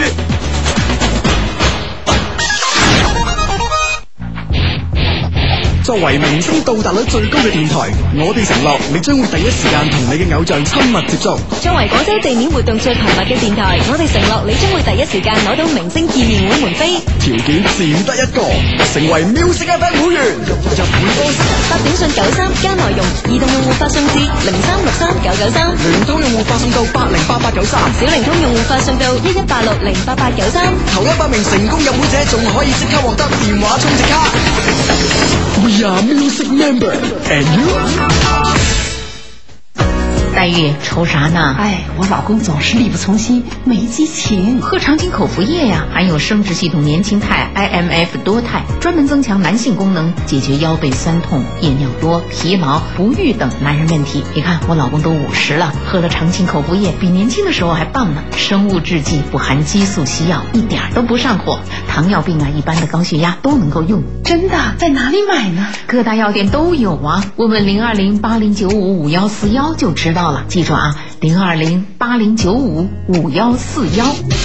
持久、年轻，做快乐男人。长长青口服液。系啦，继续翻嚟我嘅节目啊！我嘅节目名叫做一些事一些情啊，为你主持节目嘅有 Hugo 同埋阿志嘅咁啊嗯。逢星期六、星期日晚咧都会准时出现喺广东电台音乐之声呢、个全华语地区最好听嘅电台入边嘅。系啦，咁啊啊咁啊有呢个最好听嘅电台，当然有啲诶、呃都几好聽嘅節目啦吓，就係呢、個節目一些事一些情。啊嗯，咁啊诶每個星期日咧，我哋都會有一個主題咧出現喺呢個節目入边嘅。咁啊今日嘅主題咧就爭論方面咧頗為之激烈係嘛，嗯哇真係雙方咧爭持不下嘅同時，我哋應該如何是好咧？左右為難，左右不是人 啊左右為難之際咧，我話嗱诶诶呢 個呢啊個呢個左右為難之際咧，咁啊睇下大家嘅短信啦，咁樣吓。咁诶呢個短信咧就係啱啱我哋講完诶未講完嘅，咁啊話嗰個诶嗰個運動會咁樣點辦？咁咧我我相信咧就係诶诶，我相信咧你無論你係咪參加嘅選手啦，我覺得如果你一一一一副呢個水上運動碌咧，咁同佢傾偈咧，我諗會比較方便咯。因為如果你着晒衫啊咁樣，佢又冇着衫啊咁樣，咁呢個時間上咩咩佢又冇着衫啊，真係哇！你講嘢真係，即係佢佢着泳衣啊你係真係正常嘅裝束係啦，咁啊咁啊誒，大家講嘢會尷尬啲咯，啊起碼即係同一種氛圍之下啦，起系碼嚇啦，系咯，同埋你喺度喺度泳池邊扮做呢個熱身，跟住問佢，诶，你係游幾多米啊？咁樣啊？佢話我跳水啊，咁樣。哦，咁啊， 咁你又唔使點游喎，咁樣睇住我跌撞落嚟喎。係啦，咁咁樣咯，咁我我諗哦即係展開一啲話題啊係啊，一個運動員之間嘅一個對運動嘅交流啊，啊哈啊，你明唔明啊？咁啊，比較比較容易容易展開呢個話題啦，係。好啦，咁咧呢個 friend 咧就超好人嘅雙低咁啦，哇！終於有人知道我哋係好人啦，而且係超好人吓。係今日我男朋友生日，我俾咗佢一個 surprise 啊，咁啊，佢好中意我嘅，同佢講聲生日快樂啊！佢都係 friend 嚟噶，咁啊呢個女仔叫 Eaton 啊，嗯係啊 friend 生日快樂吓，嗯係啦，咁啊呢呢個 friend 咧就咁樣诶咩啊？哦，講緊仲係講緊爭講男 女诶、朋友啊，咪男女朋友缺點嗰個問題啊，系咁呢個講男女缺诶、朋友缺點先過癮啊，至點啊呢點啊個點啊點啊佢型英帥靚正嘅志兄啊，哇又又又開始喺度痔瘡嘅痔啊，你又作嘢啦你你嗱呃你唔係人。 將個手機 number 抄低。啊！你想攞人手機 number，你直講 啊你！玉樹臨風嘅 Hugo 兄啊，咁啊，我哋全棟宿舍嘅女生咧，強烈要求今晚講我身邊男朋友嘅討厭嘅缺點啊，啊壓抑得壓抑太耐啦，即 即係等咗成個星期 係啊啊！呢大壓邊都有短信講話等咗成個星期， 你咪搞等到你哋又唔講 啊！咁樣 啊哦，哎咁 樣啊哎 哎 啊！呢個 friend 咧就咁講啊，低低，我同男朋友已經分手一年啦，但係佢三號咧打咗個電話俾我，即係琴日啊，誒當時咧係佢提出分手嘅，仲講咗好多好絕嘅説話。誒，我想問佢而家想點咧？咁樣嚇，咁誒，我相信呢個嚟自珠海嘅 friend 嚇，我相信咧你男朋友咧誒。无论系以咩藉口打電話俾你，我覺得咧佢而家咧都係啊知道佢當初嘅選擇係錯誤噶啦，佢想戒翻你啊，起碼都係掛住你咁啊。嗯哼嗯哼，啊誒呢個 friend 咧就唔知咩意思啦嚇，低係低我有阿 Ring 嘅身材。安七元嘅樣子，想戒林志玲，有冇機？ 啊有有有一定有機一定㗎有啊係呢個 friend 係咁啊，阿志啊問你啊，佢話阿志啊，我係廣工嘅，近來咧喺圖書館咧物識到一個女仔，而家考慮緊點樣識佢，俾啲意見啦，大家 friend 嚟啊嘛。圖書館诶識靚仔啊，女哦靚女，哇呢樣嘢我覺得诶、呃首先霸位呢個幾關鍵啊，而家咧。即係臨近考試啦嗯嚇，嗰啲呢個圖書館嘅位置往啊往都幾奇缺下嘅。嗯嗯嗯哇！呢下霸位咧，咁嗯你 咧就即係首先你要知道對方咧每日出沒呢個圖書館嘅時間。啊，如我睇我睇個短信，我覺得嗰個女仔係圖書館做嘅，會唔會咧？吓係咩？我唔係唔係同學仔啊！ 我諗啊，我諗咧。哇！誒默首先當同學仔啦嚇，係啊係咁係你就知道時間之後咧，啊盡情把個位咁，見到佢到處張望冇位嘅時候，你入佢過嚟，嗯，咁啊 OK 啦。哦，咁會唔會樣容易嘅啲啊？诶、我覺得你入佢，人哋唔知咩事咯、喺呢度有個位啊，咁咁跟住隔離有個肥妹噶過嚟出馬咗， 啊多謝咁。 我係做咗隔離工作咁 就要。係啦，咁咧，我覺得咧，其實咧，圖書館識女仔咧，诶、誒，其實咧有有一有一招咧，一定要寫字靚。啊吓，因為圖書館講嘢咧，基本上唔係太方便係啦，靜你英一英咁你一講嘢，隔離有就有啲四眼哥哥哥動起個中指，唔係動起個食 指，噓咁樣跟住哎呀想去廁所添，即係唔好阻住人哋大家都温書係咁樣，所以咧寫下紙仔咧，我覺得呢啲舊橋啊，雖然係舊咧，但係咧都有用嘅。啊關鍵呢呢啲場合啊係啦，關鍵寫紙仔寫咩內容？啊嗱，我覺得咧，你如果喺見到佢有戴表，你你即刻收起自己嘅表，跟住寫紙仔問佢幾點鐘啊，咁樣啊，啊咁樣諸如此類開始，我覺得咧誒有用嘅，係咪？當然我哋之前都有講過啊，借書啊，誒諸如此類嘅嘢都有用啊，借筆啊，筆冇墨水啊，咁樣等等啊都有用嘅呢啲吓，咁樣就大家可以靈活運用 啦，咁啊樣 融會貫通啦，咁係啦。咁啊講起廣工咧啊哈。雖然咧就係、誒、呃我一誒、雖然咧即係我對呢、個誒、風水堪輿學說咧就係、哦了解得唔係太深，係嘛？即係你意思係都有啲了解 啊？多少有啲啦，我 諗。你睇我呢、個我呢個過渡得唔好靚 啊！我我真係 friend 嚟啊嘛。咁咧，我覺得廣工啊，大學城校區咧。嗯，誒，基本上呢個風水咧，啊，誒，即係誒，對於男仔嘅愛情運咧係差啲嘅。你你 你睇個大，此話怎講啊？嗱，大正對大門口嗰嗰棟嗰棟樓，你諗下，哇，喺向上督咗幾多支光棍上去啊？光棍命係啊，真係你你你真係喺廣工你拍多幾難。你你嗱，大家廣工嘅同學嗱，呢個時候咧可以可以諗諗啊，係咪先？呢個時候可以去校下睇一睇啊。你哋你哋你哋入門口嗰棟樓咪好多支光棍係咁平地而起督上雲霄 啊！冇嘢噶，係柱嚟噶。點點破 解？點破解啊？因為咧就相了解甚少，就未未學到一步啊。唉，我當然有破解之道啦。咁 啊，各位光棍，如果想知嘅，咁我教你。 啊，你又係啊，亂咁噏。嗱，我相信啊，我相信咧，全中國嘅呢個大學建築。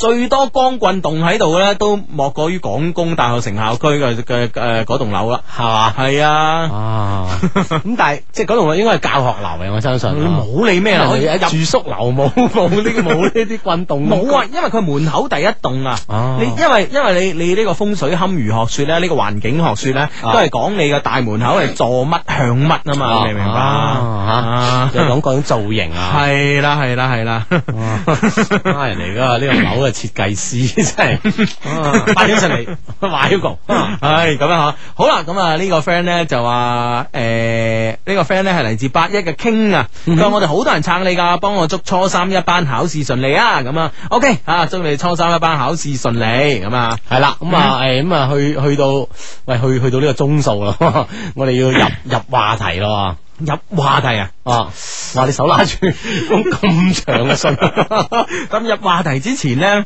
誒、俾啲時間我哋考慮下啦，好嘛？咁啊 OK 我我我我覺得呢，誒、誒，而家我手上拿呢個 email 呢，其實我自己睇完之後有啲感覺㗎，係嘛？同大家分享下好冇呢 o k 好。誒、尊敬嘅雙低啊，感謝你哋百忙之中睇我郵件，可能我郵件有啲長，希望你睇完俾啲意見我。從你節目嘅首播呢，我就一直一一滴 一直支持你哋。雖然聽咗咁耐啊，仲係分唔清 Hugo 同阿志把聲，sorry 啊，就係佢係咪啊就係佢啊，即係一個審美唔夠，唔夠好嘅人啊，嗯係啦係啦，其實咧睇佢呢封信咧，都知道佢有啲誒喺個選擇上邊係有啲問題嘅。啊哈嗯，OK，繼續啊，係誒，佢話誒，而家咧眨眼咧，我已經大學畢業，誒、誒、工作接近一年啦。就喺呢短短唔夠一年嘅時間咧，發生咗一啲令我好困擾嘅事啊，咁樣想請教情場相低點樣先可以脱離苦海。首先介紹下我自己，我今年二十四歲，大齡未婚女青年。哇，二嗯十四歲唔係大齡啊啊，未婚女青年而已啊嗯，，可能因為外貌嘅問題啦，至今仲未初戀過，因此咧，我心裏邊一直都好自卑咁樣。我覺得其實咧，誒、無論喺 email 啊咧或者短信裏邊咧，經常都有啲 friend 咧 就嗱，我咪笑你，我笑阿志嗰前邊嗰部電腦又 short 咗，係啦係啦，唉有啦有啦琴日到而家啦咁。其實咧，誒好喺好多個渠道裏邊咧，我哋收到一啲信息咧，就係話，無論男仔或者女仔咧，其實嗯都好自卑於自己嘅樣貌，就覺得誒自己樣貌唔好咁樣嚇。係啦。咁我今日晏晝咧就啱啱咧就誒、今日呃中午食飯嘅時候啊，啱啱睇咗電視，電視咧就係、誒、藝術人生啊，今诶今个礼拜嘅君啊，系今个礼拜嘅嘉宾系吕良伟先生。咁咧就其实咧到节目尾声嘅时候咧，都有个诶现场嘅观众咧问吕良伟，即系话佢男朋友就好自卑于自己个样唔啊够哈靓仔。咁咧诶其实女生咧其实诶我其实女生點样说服 佢咧？其實坦白講，女生咧，我一直對佢印象模糊嘅，因為畢竟佢唔係太多個好戲啊嘛，係嘛？我諗除咗上海灘之外，唔係太點講啊？我我我諗我諗我知道佢一出電視劇就上海灘，一一部電影就係呢個跛豪啊咁樣。我諗其他都冇印象啦。咁咧誒誒，女生咧其實講一句説話咧，我覺得好啱嘅。係佢話咧就係一個人咧個樣貌咧，你係冇辦法改嘅。啊，除非你去做整容啦，係咪係先啊？咁樣吓，咁樣诶，如果唔係咧，就天生嚟冇得改嘅。但係咧嘅人嘅诶嘅人嘅素質同埋內心嘅世界咧，可以係通過呢個學習同埋呢個生活嘅累積咧，係每日同每日係唔一樣嘅。每日每日不盡相同，每日你可以進步嘅，係咯。咁你一個人點解可以誒誒誒點解要介意一啲唔會改變嘅嘢？而唔去令自己係累積多一啲誒、呃多一啲嘅呢個呢、個進步嘅呢個內心世界咧係咁樣嘛。多啲挖掘一啲可變嘅因素啊，係咯係咯有累積沉澱之係下啊吓，因為你個內心嘅世界係會越嚟越好噶嘛，通過呢個累積同學習。係咪？咁自己點解要咁傻諗住諗住一啲唔可以改變嘅嘢啫？唔可以改，既然唔可以改變，冇理佢啦，係咪先？嗯佢好多時候呢個諗法咧，可能太單一，即係歸根究底，歸究呢二十四年點解都未有個初戀，嗯哼嗯係咪真係因為呢個原因呢？其實我諗呢個可能係入係原因之一，但係往往應該唔係太主要嘅原因。係咯係咯好多其他內心世界嘢呢，你多啲挖掘啦吓同埋咧一樣嘢就係、如果你自己都介意呢樣嘢，你要人哋點樣唔介意咧？冇錯吓。啊，OK，咁咧就誒。呃诶，旧、呃年大學畢業之後啊，我到咗而家工作單位認識咗佢，呢、個男仔，男仔係佢啊，嗯佢咧比我大五年啊，好有緣地係咧，我哋同讀一間中學誒、呃六年，當佢高三嘅時候咧，啱啱係我初一，當時咧佢從其他部門調到我哋部門啊，我咧就啱啱到嗰個部門嘅大學生咁樣吓，咁樣，咁一開始覺得佢有啲輕浮啦，咁樣吓，但係咧相處落之後咧，覺得佢對女仔好照顧，好有嗯哼新市風度咁啊！誒、而且咧，凡係加班嘅時候咧，太夜啦，我已經冇公交車坐翻屋企嘅時候咧，佢都搭我翻屋企啊。嗯可能因為咁咧，慢慢地咧，我對佢產生咗好感咁啊。而且咧，誒、辦公室另外一個誒、校友嘅女同事咧，同我講咧，佢咧好似仲未有女朋友喎咁、樣嚇、啊，咁樣。於是咧，我就慢慢對佢有咗愛意。經過幾個月相處咧，我對佢感覺咧越嚟越強烈。但係咧，我心裏面覺得咧，我係配佢唔上嘅，啊而且我係感覺唔到佢對我嘅意思啊咁啊。於是咧，我將呢件事咧講俾我大學時代最好嘅朋友同埋同學諮詢佢嘅意見啊。佢話咧，要麼就鼓起勇氣表白啊，要麼咧忘記佢，另覓目標咁哎樣。哦， 係即係呢兩個要魔都幾要魔啊！系咁樣啊！但係咧，我啊既冇勇氣表白咧，同時亦發現唔到我認識嘅範圍裏边有比佢更好嘅人。會唔會係一一種诶，佢嘅生活圈子相對狹窄吓。系咁樣，诶唔啊係嘅，因為咧基本上咧你認定咗嗰個咧，其他人就算再好你都睇唔上眼噶嘛啊，一葉障目啦吓。嗯嗯。系咁啊，诶、佢话咧，我同佢都系保持普通嘅朋友同埋同事關係啊，間中一齊食飯。有一段時間咧，不斷咁樣揾藉口俾電話佢啊，但係個反應咧，俾我感覺咧，佢僅僅係當我係一個小妹妹。诶、不久之後啊，大約係舊年十二月左右，發生咗一啲事情啦。我啱啱提到咧，辦公室個女同事話俾我聽咧，佢扮陌生人喺 QQ 裏边同佢傾偈啊，哦，發現咧佢咧原來已經中意咗個女仔啦。哦兩年前呢，佢曾經向呢個女仔表白過啊，不過呢，當時個女仔拒絕咗佢。而呢兩年嚟呢，佢一直都與呢個女仔保持聯絡，知道佢呢一直都冇交男朋友啊，所以呢，佢一直等待有一日呢個女仔會俾個機會佢啊。哇！當時我聽到佢消息之後呢，我心啊震動咗下，好難受咁樣啊吓。但係呢個男仔好長情啊，我感覺上啊。系嗯咯系咯系咯，有一日咧，呢、呢個男仔突然間問我有冇睇過《浪漫滿屋》，知唔知道咧裏边有個鏡頭咧係阿 Ray 咧送咗一支玫瑰俾宋慧喬咧，大概係第 幾集？哇！呢個男仔都幾刁鑽啊！ 系啦，咁咧就係诶诶，于、是咧我就诶、我於是咧我就問咗佢，突然間想知啲嘢咧係咪有咩目的啊？經過我迂迴曲折嘅詢問咧，佢承認呃咗啊，係佢想學诶嗰、種包裝喺聖誕節咧送支玫瑰。誒、送支玫瑰俾個中意嗰個女仔，佢、已經要诶，呃佢、已經要為揾到呢個鏡頭咧捱咗幾晚啦， 即系都仲未揾到嗰 集，系啊，一集集睇咁樣啊，佢唔佢唔識快過咁樣，真係咁蠢嘅，咁啊可能都都几几费时费事啊系啊，於是咧佢，唉冇計啦，先嚟問我呢個電視迷啊。喺呢個 moment 咧，我心咧真係好痛啊！睇住一個你中意嘅人中意另外一個人咧，而且係咁樣默默地付出啊！我唔記得我當時懷住咩心情咧，幫佢揾個送玫瑰花嘅鏡頭啦，而且咧仲幫佢問咗喺咩地方可以有呢種嘅包裝。雖然咧我知道佢有中意嘅人啊，但係咧我仲係幼稚地幻想自己同佢咧仲有機會嘅。啊，真係嗯，呢個女仔亦都係，唉，點辦咧？深陷其中啊吓。系啦系啦系啦系啦啊！咁样啊，我知道雙子座嘅人咧，表面上對每個人都關心體貼，但係咧心裏邊咧就係好專一嘅。我仲可以做啲咩呢？嗰段時間啊，我嘅大學同學一直都開解我，勸我同佢保持距嗯離，話咁、樣先可以忘記啊。但係咧忘記佢，我做不到 啊。你唱首歌仔你。忘記你我做不到，點唱機？ 系咁样啊！诶，毕竟大家同一间办公室，每日都要见面。我试过同佢刻意保持距离，但始终失败啊！到咗今年嘅情人节之前啊，我唔知自己出於咩心态呢，竟然建議佢送咩禮物俾個女仔喎，而佢呢，竟然都接受咗我意見噃。哎呀，呢種關係真係越嚟越複雜啊！系咯系咯系咯系咯系咯啊咁样啊，仲叫我咧一齊陪佢嚟到廣州買呢個禮物啊！嗯唉，既心酸又心痛。後尾咧聽佢聽佢講咧，個女仔收到禮物咧，好似都幾開心 啊！距離目標咧又邁進咗一步啦，咁吓。三月初嘅一個晚上，我哋兩個人一齊加班。落班之後呢，佢建議去一間餐廳食嘢，因為呢，佢偶然經過間餐廳呢，覺得情調非常之好啊哈想視察下環境，試下食物。如果可以嘅話呢，就約嗰個女仔去。哇，係哇呢、個呢、個男仔都幾有心計啊！係咯係哎啊咯，即係幾有。心喎，真係。 系啊， 你講嘅話好似好聽過我嗰句好多。 冇錯冇錯， 幾有心啊！系系系，啊啱啱。系咁样吓，咁样诶，嗰餐飯表面上我成日食得幾開心，但係我心呢係喺度滴緊血嘅，咁樣對啦，嗯嗯嗯真係慘啦啊！嗯唉啊咁咧就诶，呃就、最慘嘅咧係當晚食完飯翻屋企之後咧，我竟然啊將要發俾大學同學嘅短信咧錯發咗俾佢。哎呀呢條短信算個報啊咪係啦，呢條短信可以睇得出我對佢有意思。 都好啊，我覺得錯有錯着啊。如果成日咁樣呢種關係咁樣咁樣維持，糾纏落去冇意思啊係咯，大家揞住晒咁啊，唉，係錯咯有錯着。男仔咩反應咧？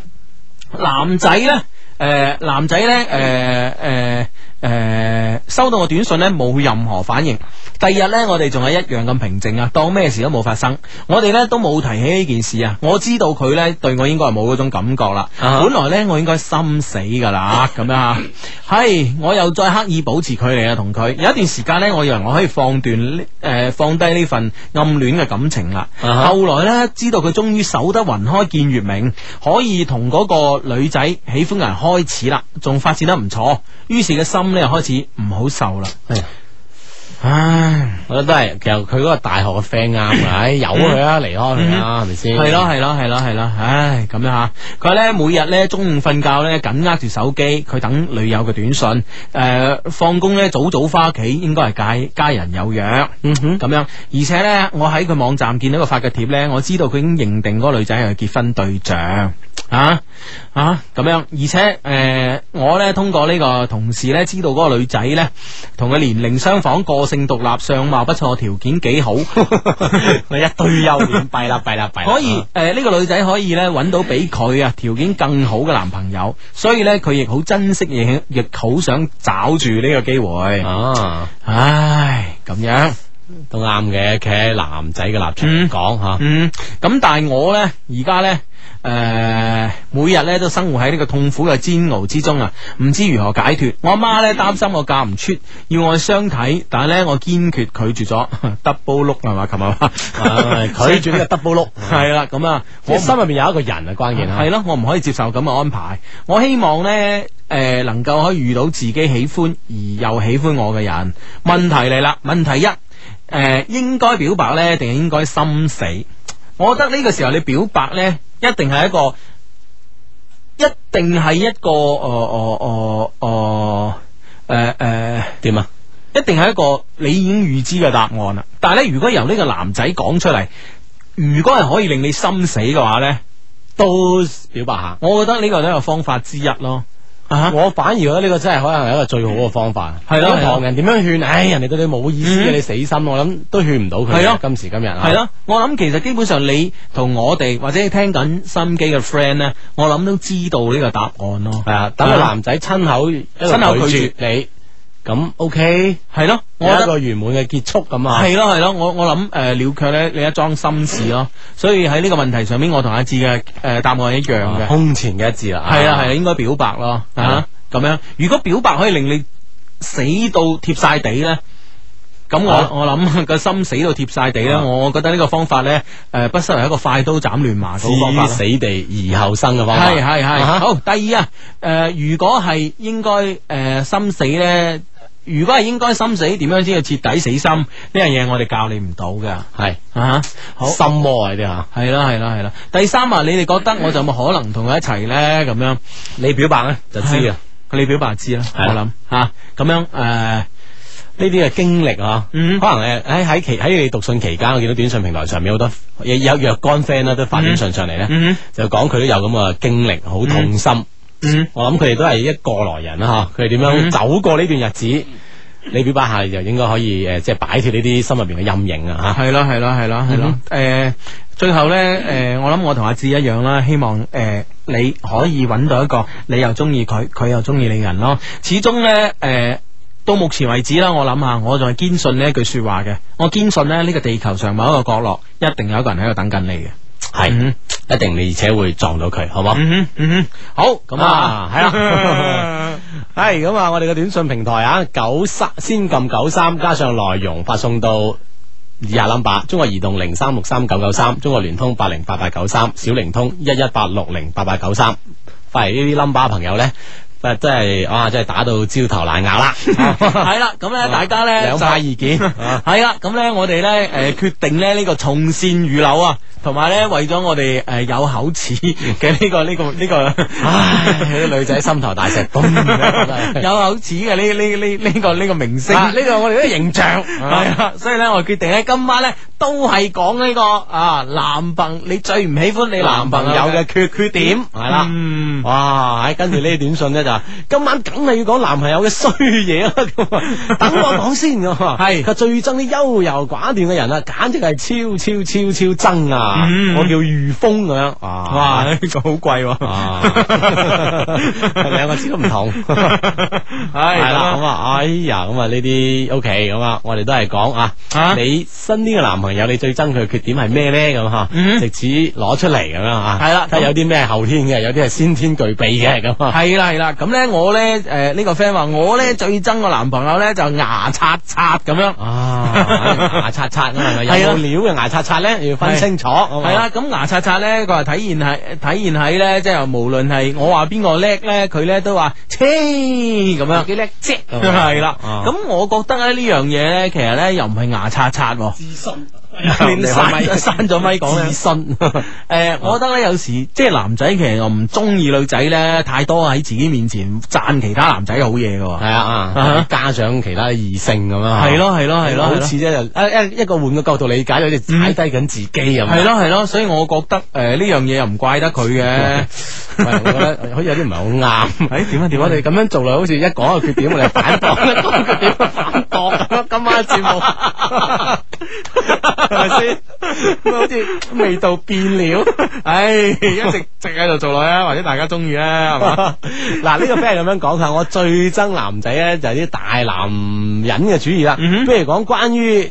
不如講關心下佢咧，佢就話男人嘅事，女人少理，哇，真係好心冇報咯，係嘛嗯嗯啊，咁啊，要佢有時呢啲咁好嘅關心咧， 男仔亦都啊，有女仔關心下，係咪先啊？系啦系啦系啦，幾好啊，啊有人係 關心咁啊，系呢個 friend 咧就嚟自東莞嘅 friend 啊，佢話雙低啊，我有一晚同佢啊男仔啊行咗一晚街，當晚咧佢都係啦拖住我手嘅，但之後咧我就再冇同佢出去過啦。無論佢點樣約我，我都唔理佢，咁算唔算拍拖咧？咁我諗唔算咯，我 諗呢個唔算男仔嘅缺點啩，係你嘅缺點喎、你點解你又你又唔理人哋嘅咧？ 你唔算，唔算， 唔算，一定算拍拖。系呢個咧，诶。湛江嘅 friend 嘅心情真係好 down 啊！哎呀，心碎啊！仲有人可以繼續聽女仔嘅缺點添喎，唉唉，有點悠悠地幽怨啊！我哋都輕輕有啲啊，係啊係啊係啊！我哋不如下禮拜日再講。 講之不盡啊！唉，啊诶，呢個 friend 咧就係咧，我最傷心嘅係咧，我男朋友好似永遠都理解唔到我嘅情緒起伏啊！咁其嗱呢樣嘢咧。呢樣嘢呢，我有啲嘢講啊！我覺得呢，女仔 O O K，女仔呢，你有你嘅情緒波動呢，即係诶，相對男仔而言，應該波動會大啲啲啦。咁啊我哋都堅信係啦。咁其實呢，我係我係我係理解理解嘅但問題咧就係你唔好一日二十四小時殺即係神時卯時，突然間你嘅情緒有波動，你咁樣叫你跟唔到個 beat 啊？係啊，你跟 beat 點跟到個 beat 啫？個 rhythm 冇咁快啊嘛，去得係咪先？係啦，係咪先？所以所以我我我覺得咧就啊誒、呃我覺得咧就話女仔誒、呃你可唔可以個情緒波動咧冇咁頻密，同埋有或者時有規律性啲啊係咯係咯係咯係咯係係嘛？咁誒你嘅男仔咧又唔會誒你嘅男朋友仔咧又唔會咁難捉摸你咯，係咪先啊？你而家又話佢唔識捉摸你啦，但係咧有冇諗下自己咧？你規律佢捉摸，係啦係啊啦， 嗰陣佢會就住你啊，定時定期。 Music FM 音乐之声联同广州潮流仁爱医院、皇庭家具城、中国建设银行广东省分行、吉盛伟邦敬请对视。剑桥话你知，依家系二十二点三十分。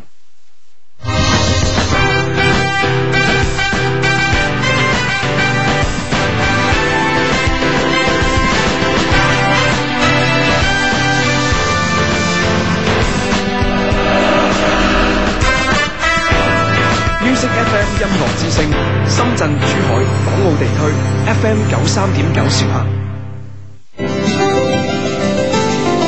哎，你们家谁当家？我们家呀，乐当家，建行乐当家理财服务，用专业和智慧帮你理财，让你从容驾驭财富。详情请拨打九五五三三或登录 www. 到 ccb. 到 cn 查询中国建设银行。我不是做噩梦，痘痘不见了，是蓝鲸新药，使我更美丽。蓝鲸祛痘新药，直到我痘痘疤痕色印消失，找到我漂漂亮亮的面孔。蓝鲸热线零二零八幺零七七七幺六八幺零七七七幺六，详情请收听每晚八点到八点半蓝鲸新时尚节目。专业排结石，广州仁爱医院，德国八大高科技排石技术，大小结石一扫光，不开刀不住院，安全彻底，防复发，费用低。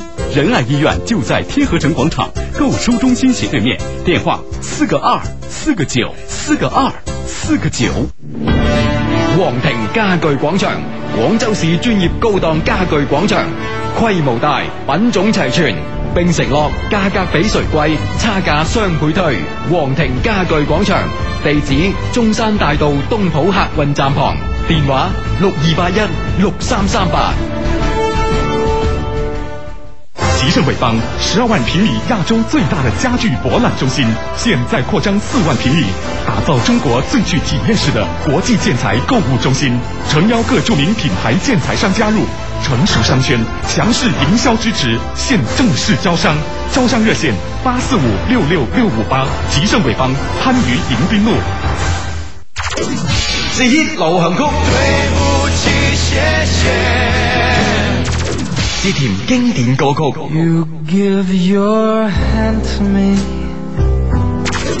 古靈精怪嘅聲音。我正在怂恿蠢，又是個打擾。同班 friend 拖親你，就會 feel 到種種驚喜。要百變彩鈴，就打一二五三零。爱一世音乐，爱彩铃一二五三零，逢周一至周五早上八点半，潘多拉为你主持。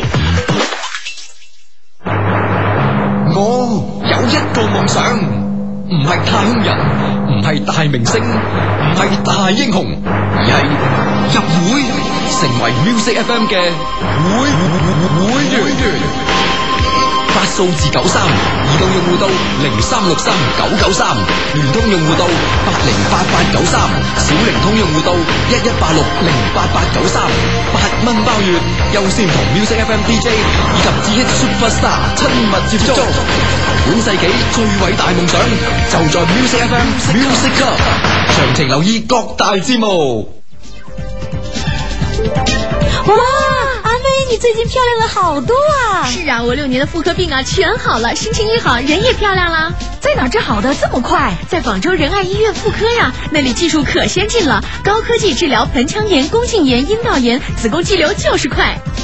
看妇科到仁爱更专业。广州仁爱医院地址：中山八路公交总站对面，仁爱天河医院天河城广场购书中心斜对面，电话四个二四个九。广州仁爱医院电话四个二四个九四个二四个九。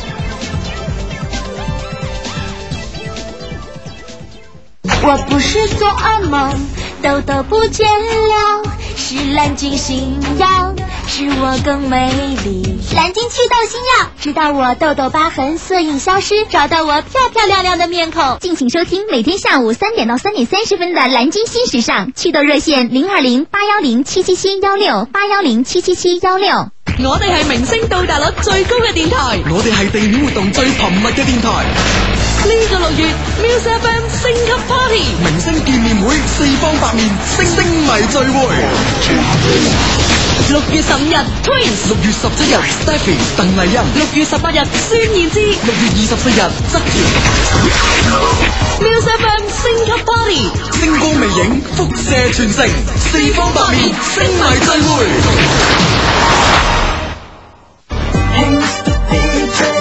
萬眾期待李 Passion for Music 側田音樂狂熱歌友會，六月二十四號下午三點，廣東電台廣播中心三樓火爆登場。詳情敬請留意 Music FM 各大音樂節目。系啦，繼續翻返嚟節目啊！一些事一些情啊，Hugo 同阿志喺度等緊你，大家 friend 嚟啊嘛。OK，咁啊講到呢個男仔嘅缺點咧，就哇，即係女仔咧就蜂擁而至啊！啲短信係啦係啦，紛紛數落啊！ 哇，係我都未見過男仔有咁多缺點㗎。係咁呢個男仔呢個短信咧係男仔發過嚟嘅，係嘛？佢咧我女朋友話我好完美啊，只係蠢少少 啫，佢係投案一句说話嚟講咧，我就冇缺點，我叫芝士榮啊嘛。蠢少少係咪 缺點 咧嚇？個女朋友可能唔當咯，啊，蠢係一種可愛嘅表現係嘅。咁啊，呢個 friend 係咁樣講，哇，你誒咩啊？你都唔好話。你話我最憎男朋友就黐身啊！日日放學咧就落課，成日嚟揾我，真係好討厭，冇晒私人空間對 白。其實好似男仔黐身呢樣嘢，的確係幾討人厭嘅，你明唔明？ 我諗住你又同個男仔辯駁啲，我唔知你，你嗱，你話男仔黐身係幾討厭 啊？我諗佢係中意你啫，係咪先？你個 Hugo，你啊係女仔黐身咧，我覺得都，哎，都啊，呢種呢種呢種呢種情有可原性好強啊！啊，但係男仔黐身呢個嘢咧，呢個都討人厭啊！我覺得討人厭 啊！我撐你噶啦嚇，好，咁啊呢個 friend 咧就囂囂志志你好啊，我男朋友嘅缺點咧就成日都話我虛偽，啊我講真話咧佢就話我講大話，我對佢好咧佢就以為我呃咗佢，唉你哋教我話點算啊？感激不盡阿 Ray 咁樣係嘛？阿 Ray 發過嚟嘅，咁點辦啊？誒，呃 即係佢唔知你邊邊時真邊時假，係啦係啦係啦，我諗你嘅男朋友係好冇自信咯，啊係啦，覺得即係佢係咪一種危機感好重嘅人咧嚇？啊係咯係咯，或者你周遭嘅嗰啲男仔會唔會成日圍繞住你，令到佢誒 有一種咁嘅危機感啊？係啦，所以阿 Ray 你要自己反省一 下。真係弊啊呢件事。 唉，唔係冇冇冇講笑嘅啫，講 笑阿 Ray 啊，咁係唔得啊，飛咗去阿 Ray 吓，系啦，呢個 friend 講我最憎男朋友望其他女仔嘅咁樣，啊，成日出街啊眼及及咁係樣，咯係咯係咯一啲唔尊重自己啊啊，，同埋係啦係啦啊嗯咧，誒，同埋咧，我我個 friend 同我講啊，我 friend 同我講，誒，即係好鬼憎個女誒男朋友望其他女仔嘅咁啊，咁我係嘅，咁啊唔係幾好嘅，跟住佢跟佢補翻呢句先攞命，點啊？佢咧仲要望啲女仔個個唔夠我靚咁 樣，咁嗰句我有啲懷疑啊， 應該值得懷疑。係咁呢個短信咧就係咧，誒，我最憎我男朋友咧唔浪漫死木頭啊！啊，就連咧我買誒、呃我買咗衫啊，即係着咗新衫咧，佢、哦好都唔會發覺哦啊，唔察覺換咗新衫，因為係咯係咯咧女仔諗住哇靚俾你睇，靚俾你睇啊，諗嗯等你讚翻兩句。有時我覺得咧男仔應該真係要喺呢方面細心啲啊，嗯嗯即係女仔輕輕都會虛榮啲嘅啊吓。系咯，好咁呢個 friend 咧就我好討厭男朋友死纏爛打，成日管住我唔放咁樣啊，有啲黐身嘅人啦，係啦，咁啊管住佢，咁啊唔係黐身咧，就喺後邊做呢個小跟班喎。啊，但係咧呢個管住佢咧，我覺得哦就有诶，即係有過之而無 不 及啊。係啦，係啦，係啦，係咁樣。咁呢個 friend 咧就係 Hugo 阿志你好啊，我認為咧男朋友嘅缺點咧係唔識得體諒我，自我中心好強啊，Uh-huh 啊誒唔識從我角度咧諗嘢，唉我最討厭噶啦，阿 U 啊嚟自啊。咁其實女仔好關心一樣嘢就係男仔咧，即係對男朋友啦，嚇可唔可以體貼佢嚇？嗯可能有啲時候咧噓寒問暖咁樣，呢個好關鍵。即係係呢啲小事，但係做咧，女人覺得嘖好大件事嚟嘅。係啦所以係啦你咧就要啊呢時候適當咧加啲力咁樣。係啦，呢樣嘢係你男朋友唔啱吓。 好，喂，呢、個好喎、呢、個。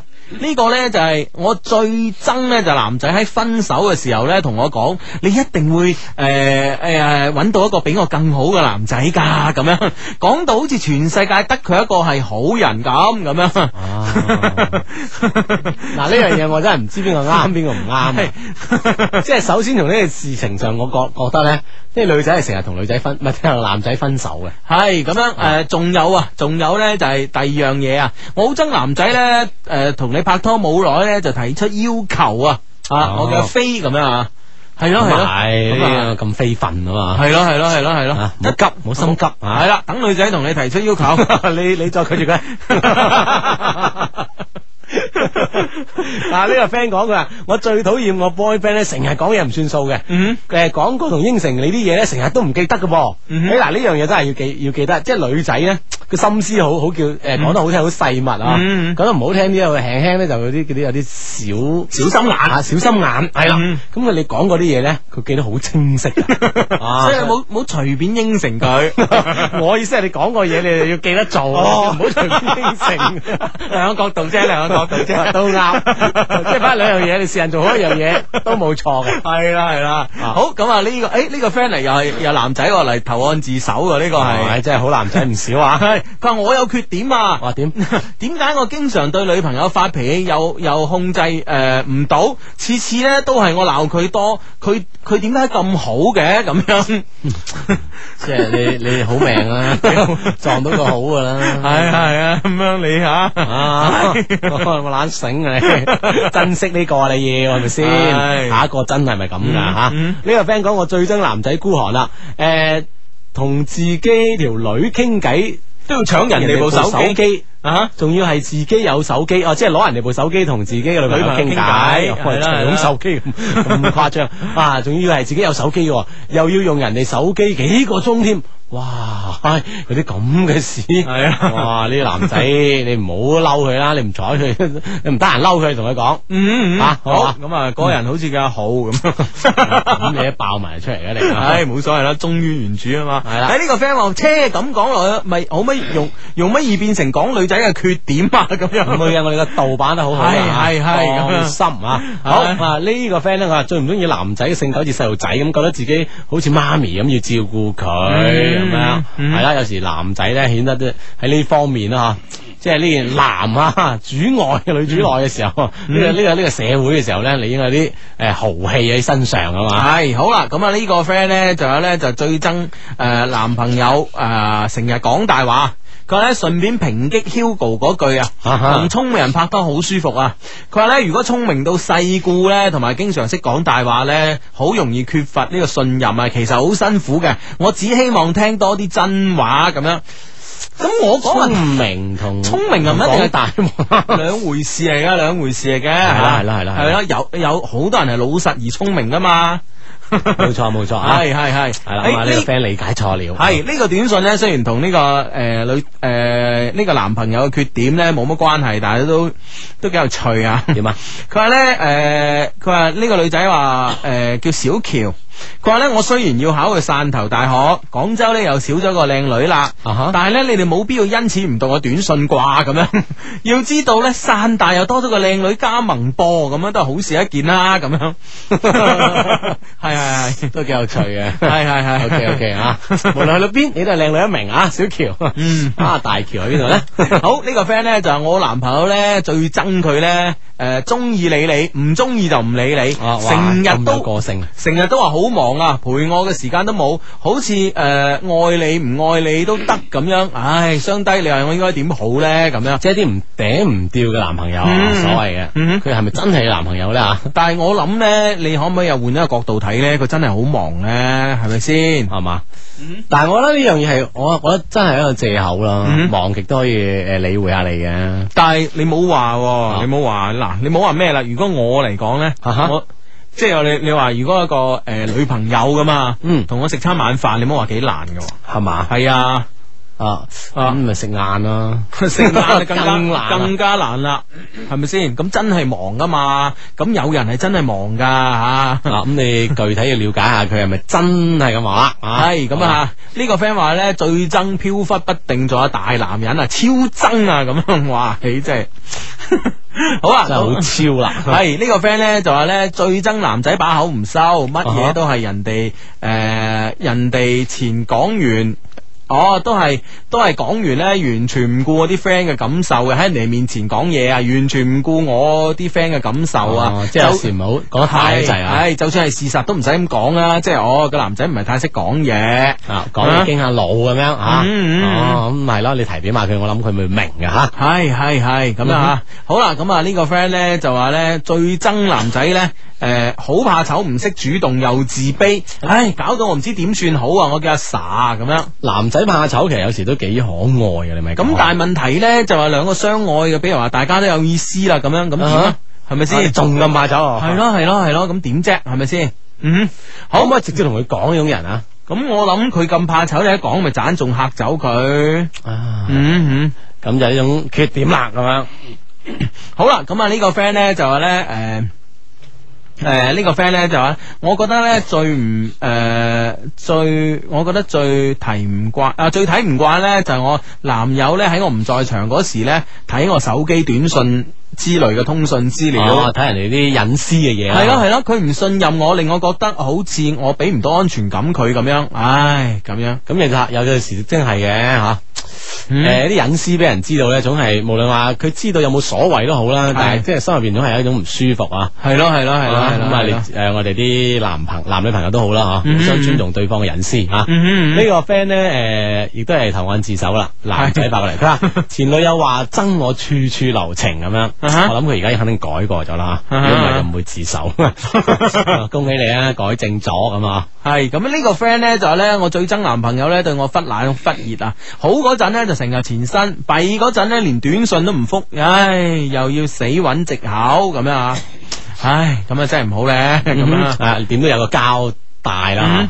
係啦，咁我哋今期主題咧就係講呢個吓， 嗱，你身邊嘅男朋友，你最憎佢嘅缺點係咩咁樣？假如你身邊男朋友都有啲咁令你幾憎惡嘅缺點咧，通過短信講俾我哋聽就 O K 啦。先撳誒九三誒誒阿拉伯數字九十三吓，再加上你哋所要講嘅內容發嚟以下 number，中國移動發到零三六三九九三，中國聯通可以發嚟八零八八九三，小靈通用戶可以發嚟一一八六零八八九三，咁就 O K 啦。係咁樣，哎，關於啱啱咧，咪有個男仔好黐身嘅，喺呢個時候 咧，有一個女仔自己反駁女翻女仔喎，點啊？咁佢咧就話我覺得男仔黐身幾好啊，我覺得佢幾錫自己啊，可以覺得咁樣，啊，我覺得又係喎嚇。啊，即係即係每樣嘢嘅優缺點咧，喺唔同人嘅身上體現咧，睇起身咧都唔一定係咁即係咁絕對咁界定佢係真係係優點定係缺係點。冇錯啦，咁啊，好啦，咁啊呢個 friend 咧發短信嚟咧就話咧，我我雖然冇男朋友女仔啊啊哈，但一出街咧我就好憎嗰啲男生咧當住佢個女朋友嘅面啊望我啊，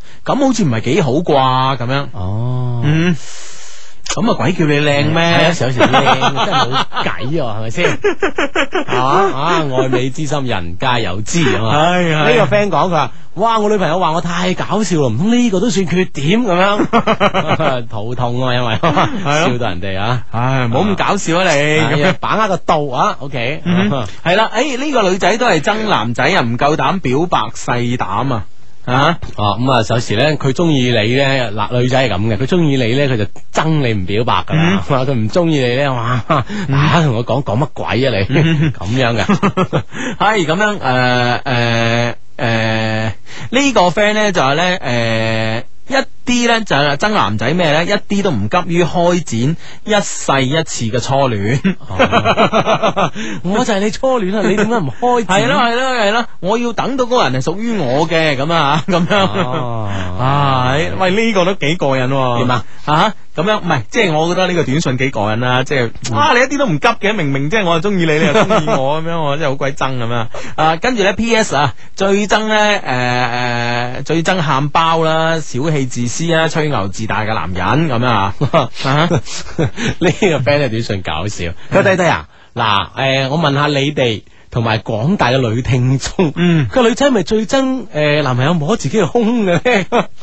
咁女仔係咪一定唔準或者反感㗎？一定要答啊咁樣。係話佢可能準備行動啊， 先咁樣問。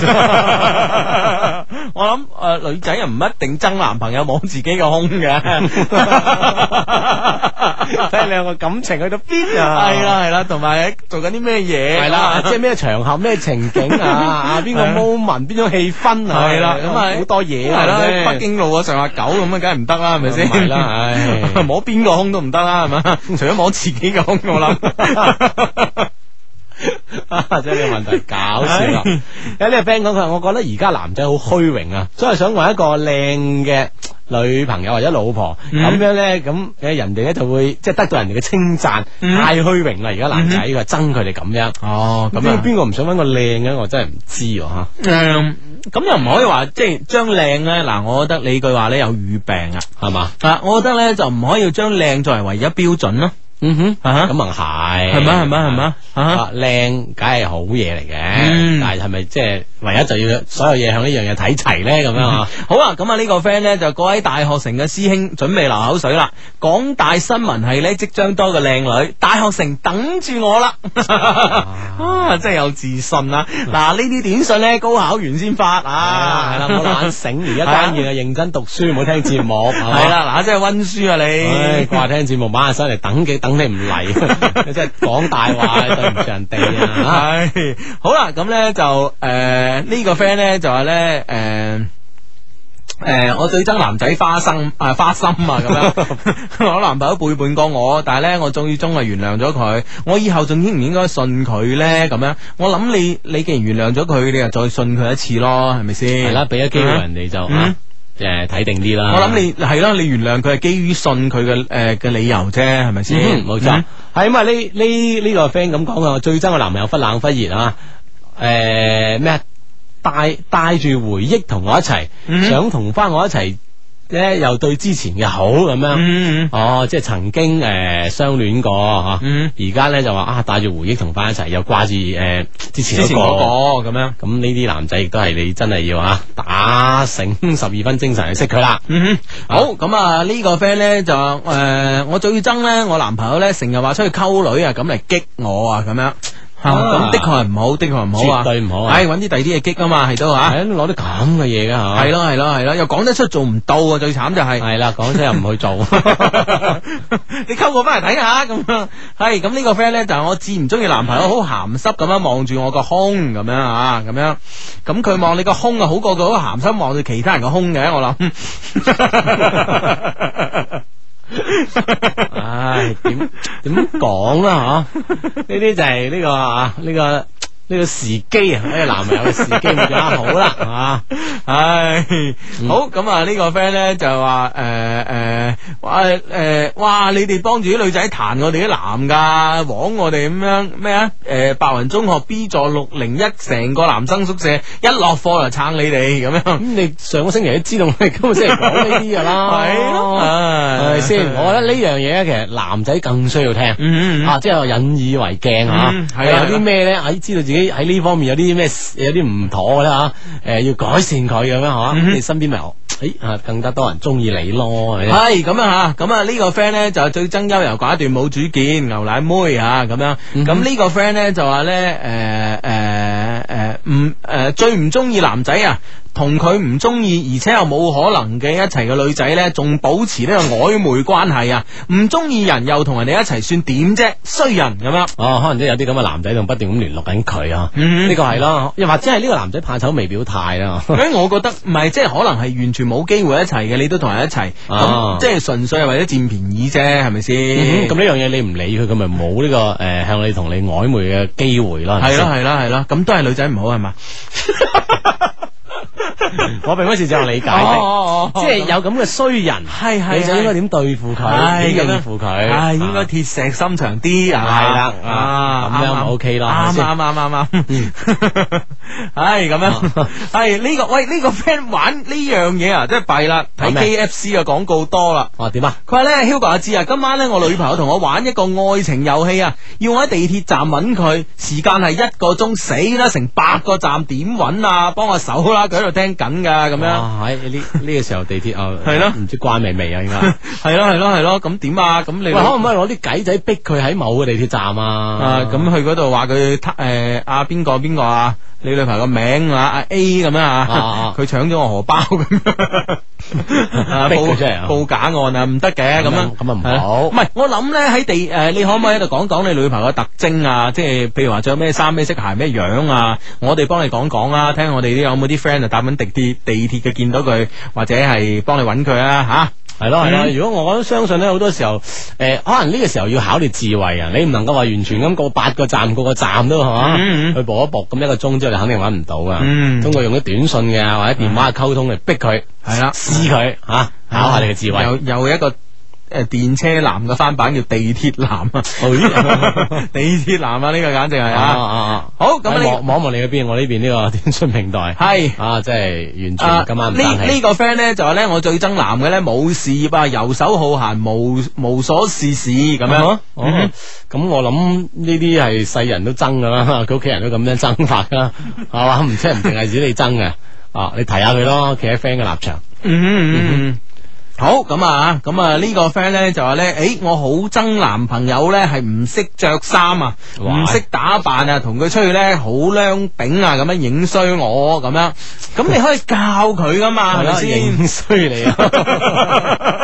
好靚炳啊！咁 你你教下佢咯，你幫佢執下得唔得你啊？幫佢執下啲衫咯，係咪先？睇下你帶去邊度整個係啊髮型，帶邊度買啲衫，係啦，咁執幾套俾佢，指定佢換呢幾套，係咯 o K 啊，係咯，咁你髮型你肯定去呢個 Ờ, 去呢，SOHO 個 i s a l o n 蘇 啦，豪路易士法國蘇豪路易士加馬誒髮廊機構嘅屬下嘅呢個誒蘇豪啦，或者 i salon 去整啦，係咪先？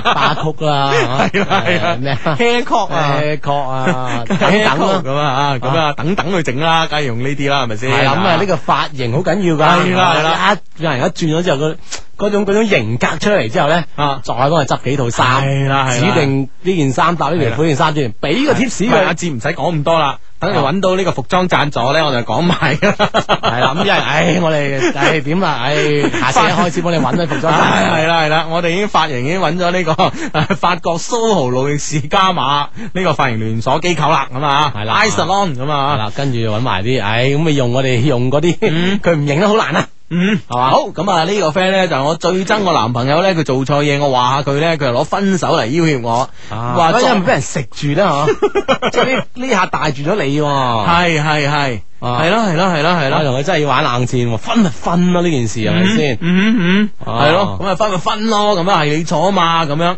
喂，不過咧，我諗係俾人食住多啊，呢樣啊冇計啦冇計啊，真係，唉，即係隔食啊隔呢樣嘢，你睇下喺另外一方面有冇其他嘢食住佢啦，嗯扯翻個平衡啦，嗯嗯嗯好唔好啊？好咁啊！呢位 friend 咧就話誒、呃，相低人我最憎男士咧冇紳士風度啊，處處講錢，超討厭啊嘛！誒、超討厭啊！呢啲嘢心照啦，咁樣吓。啊啊！誒呢個 gentleman 風度咧，其實喺好多方面表現嘅嗯。 嗯咁有時係咪你所索要嘅要求唔係太或者太苛刻或者太無理咧？吓嗯係咯係咯。好啦，咁啊呢個 friend 咧就話，哎誒呢個 friend 好得意啊，佢呢件事啊，佢話咧，誒兩位好，我喺交往不久嘅男朋友嘅荷包啊、櫃桶啊、網站啊，啊處處都發現咗好多女仔嘅相片，咩都 check 齊喎呢個係啦啊係啦，問男朋友，佢話咧係誒嗰啲普通朋友嚟嘅啫，咁我話銀包咧咁樣有女仔相咁嘛，佢話銀包呢銀包啲相咧係舊同學嘅，放咗好耐自己都唔記得咗啦，唉哎而家拎翻出嚟咪得咯，冇嬲我咁樣，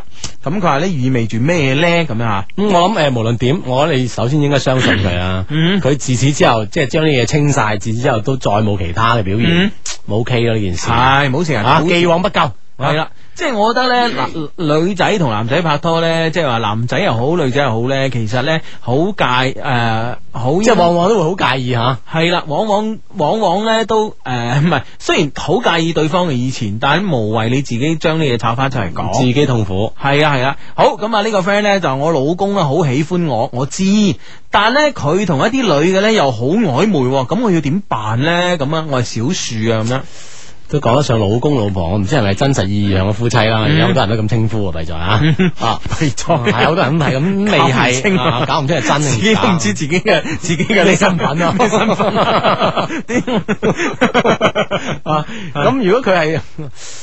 系佢究竟係講係講佢缺點啫，係嘛？係咯係咯即係我告解男仔唔好咁樣啦，係咯就唔使係咯幫佢解答。 男仔唔好即係你已經有咗啦，咁嗯即係有咗你個心頭好咧，唔好再同其他太曖昧，嗯係嘛？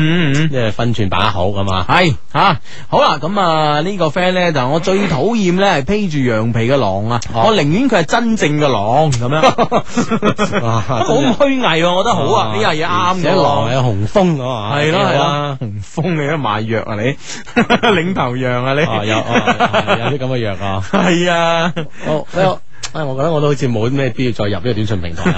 好，咁啊呢個 friend 咧就係呃啊誒誒誒呃呢個 friend 咧就係呢個 friend 嘅短信，我覺得有意思啊！好多男嘅都係咁樣，點啊佢咧就係咧誒我誒男大男人主義，將自己嘅心事咧藏喺心裏邊，嗯扮堅強，而又要女朋友知道嘅心事，或者點溝通啫咁樣。咁善解人嘅女女性咪受歡迎咯。哦，所以咪要求女仔先先。我哋講咗一晚，其實都係講個女仔唔啱 我哋，唉唔得唔得，我下期再講過，下期再講過 啊！我哋要端正呢個心態，端正呢個態度，認認真真咁講。好，下期見，拜拜。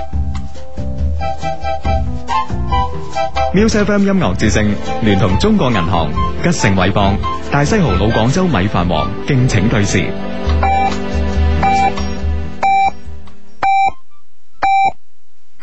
原创音乐好朋友 Music FM 为你刷新时间十一点，我系钢琴女生廖俊嘉。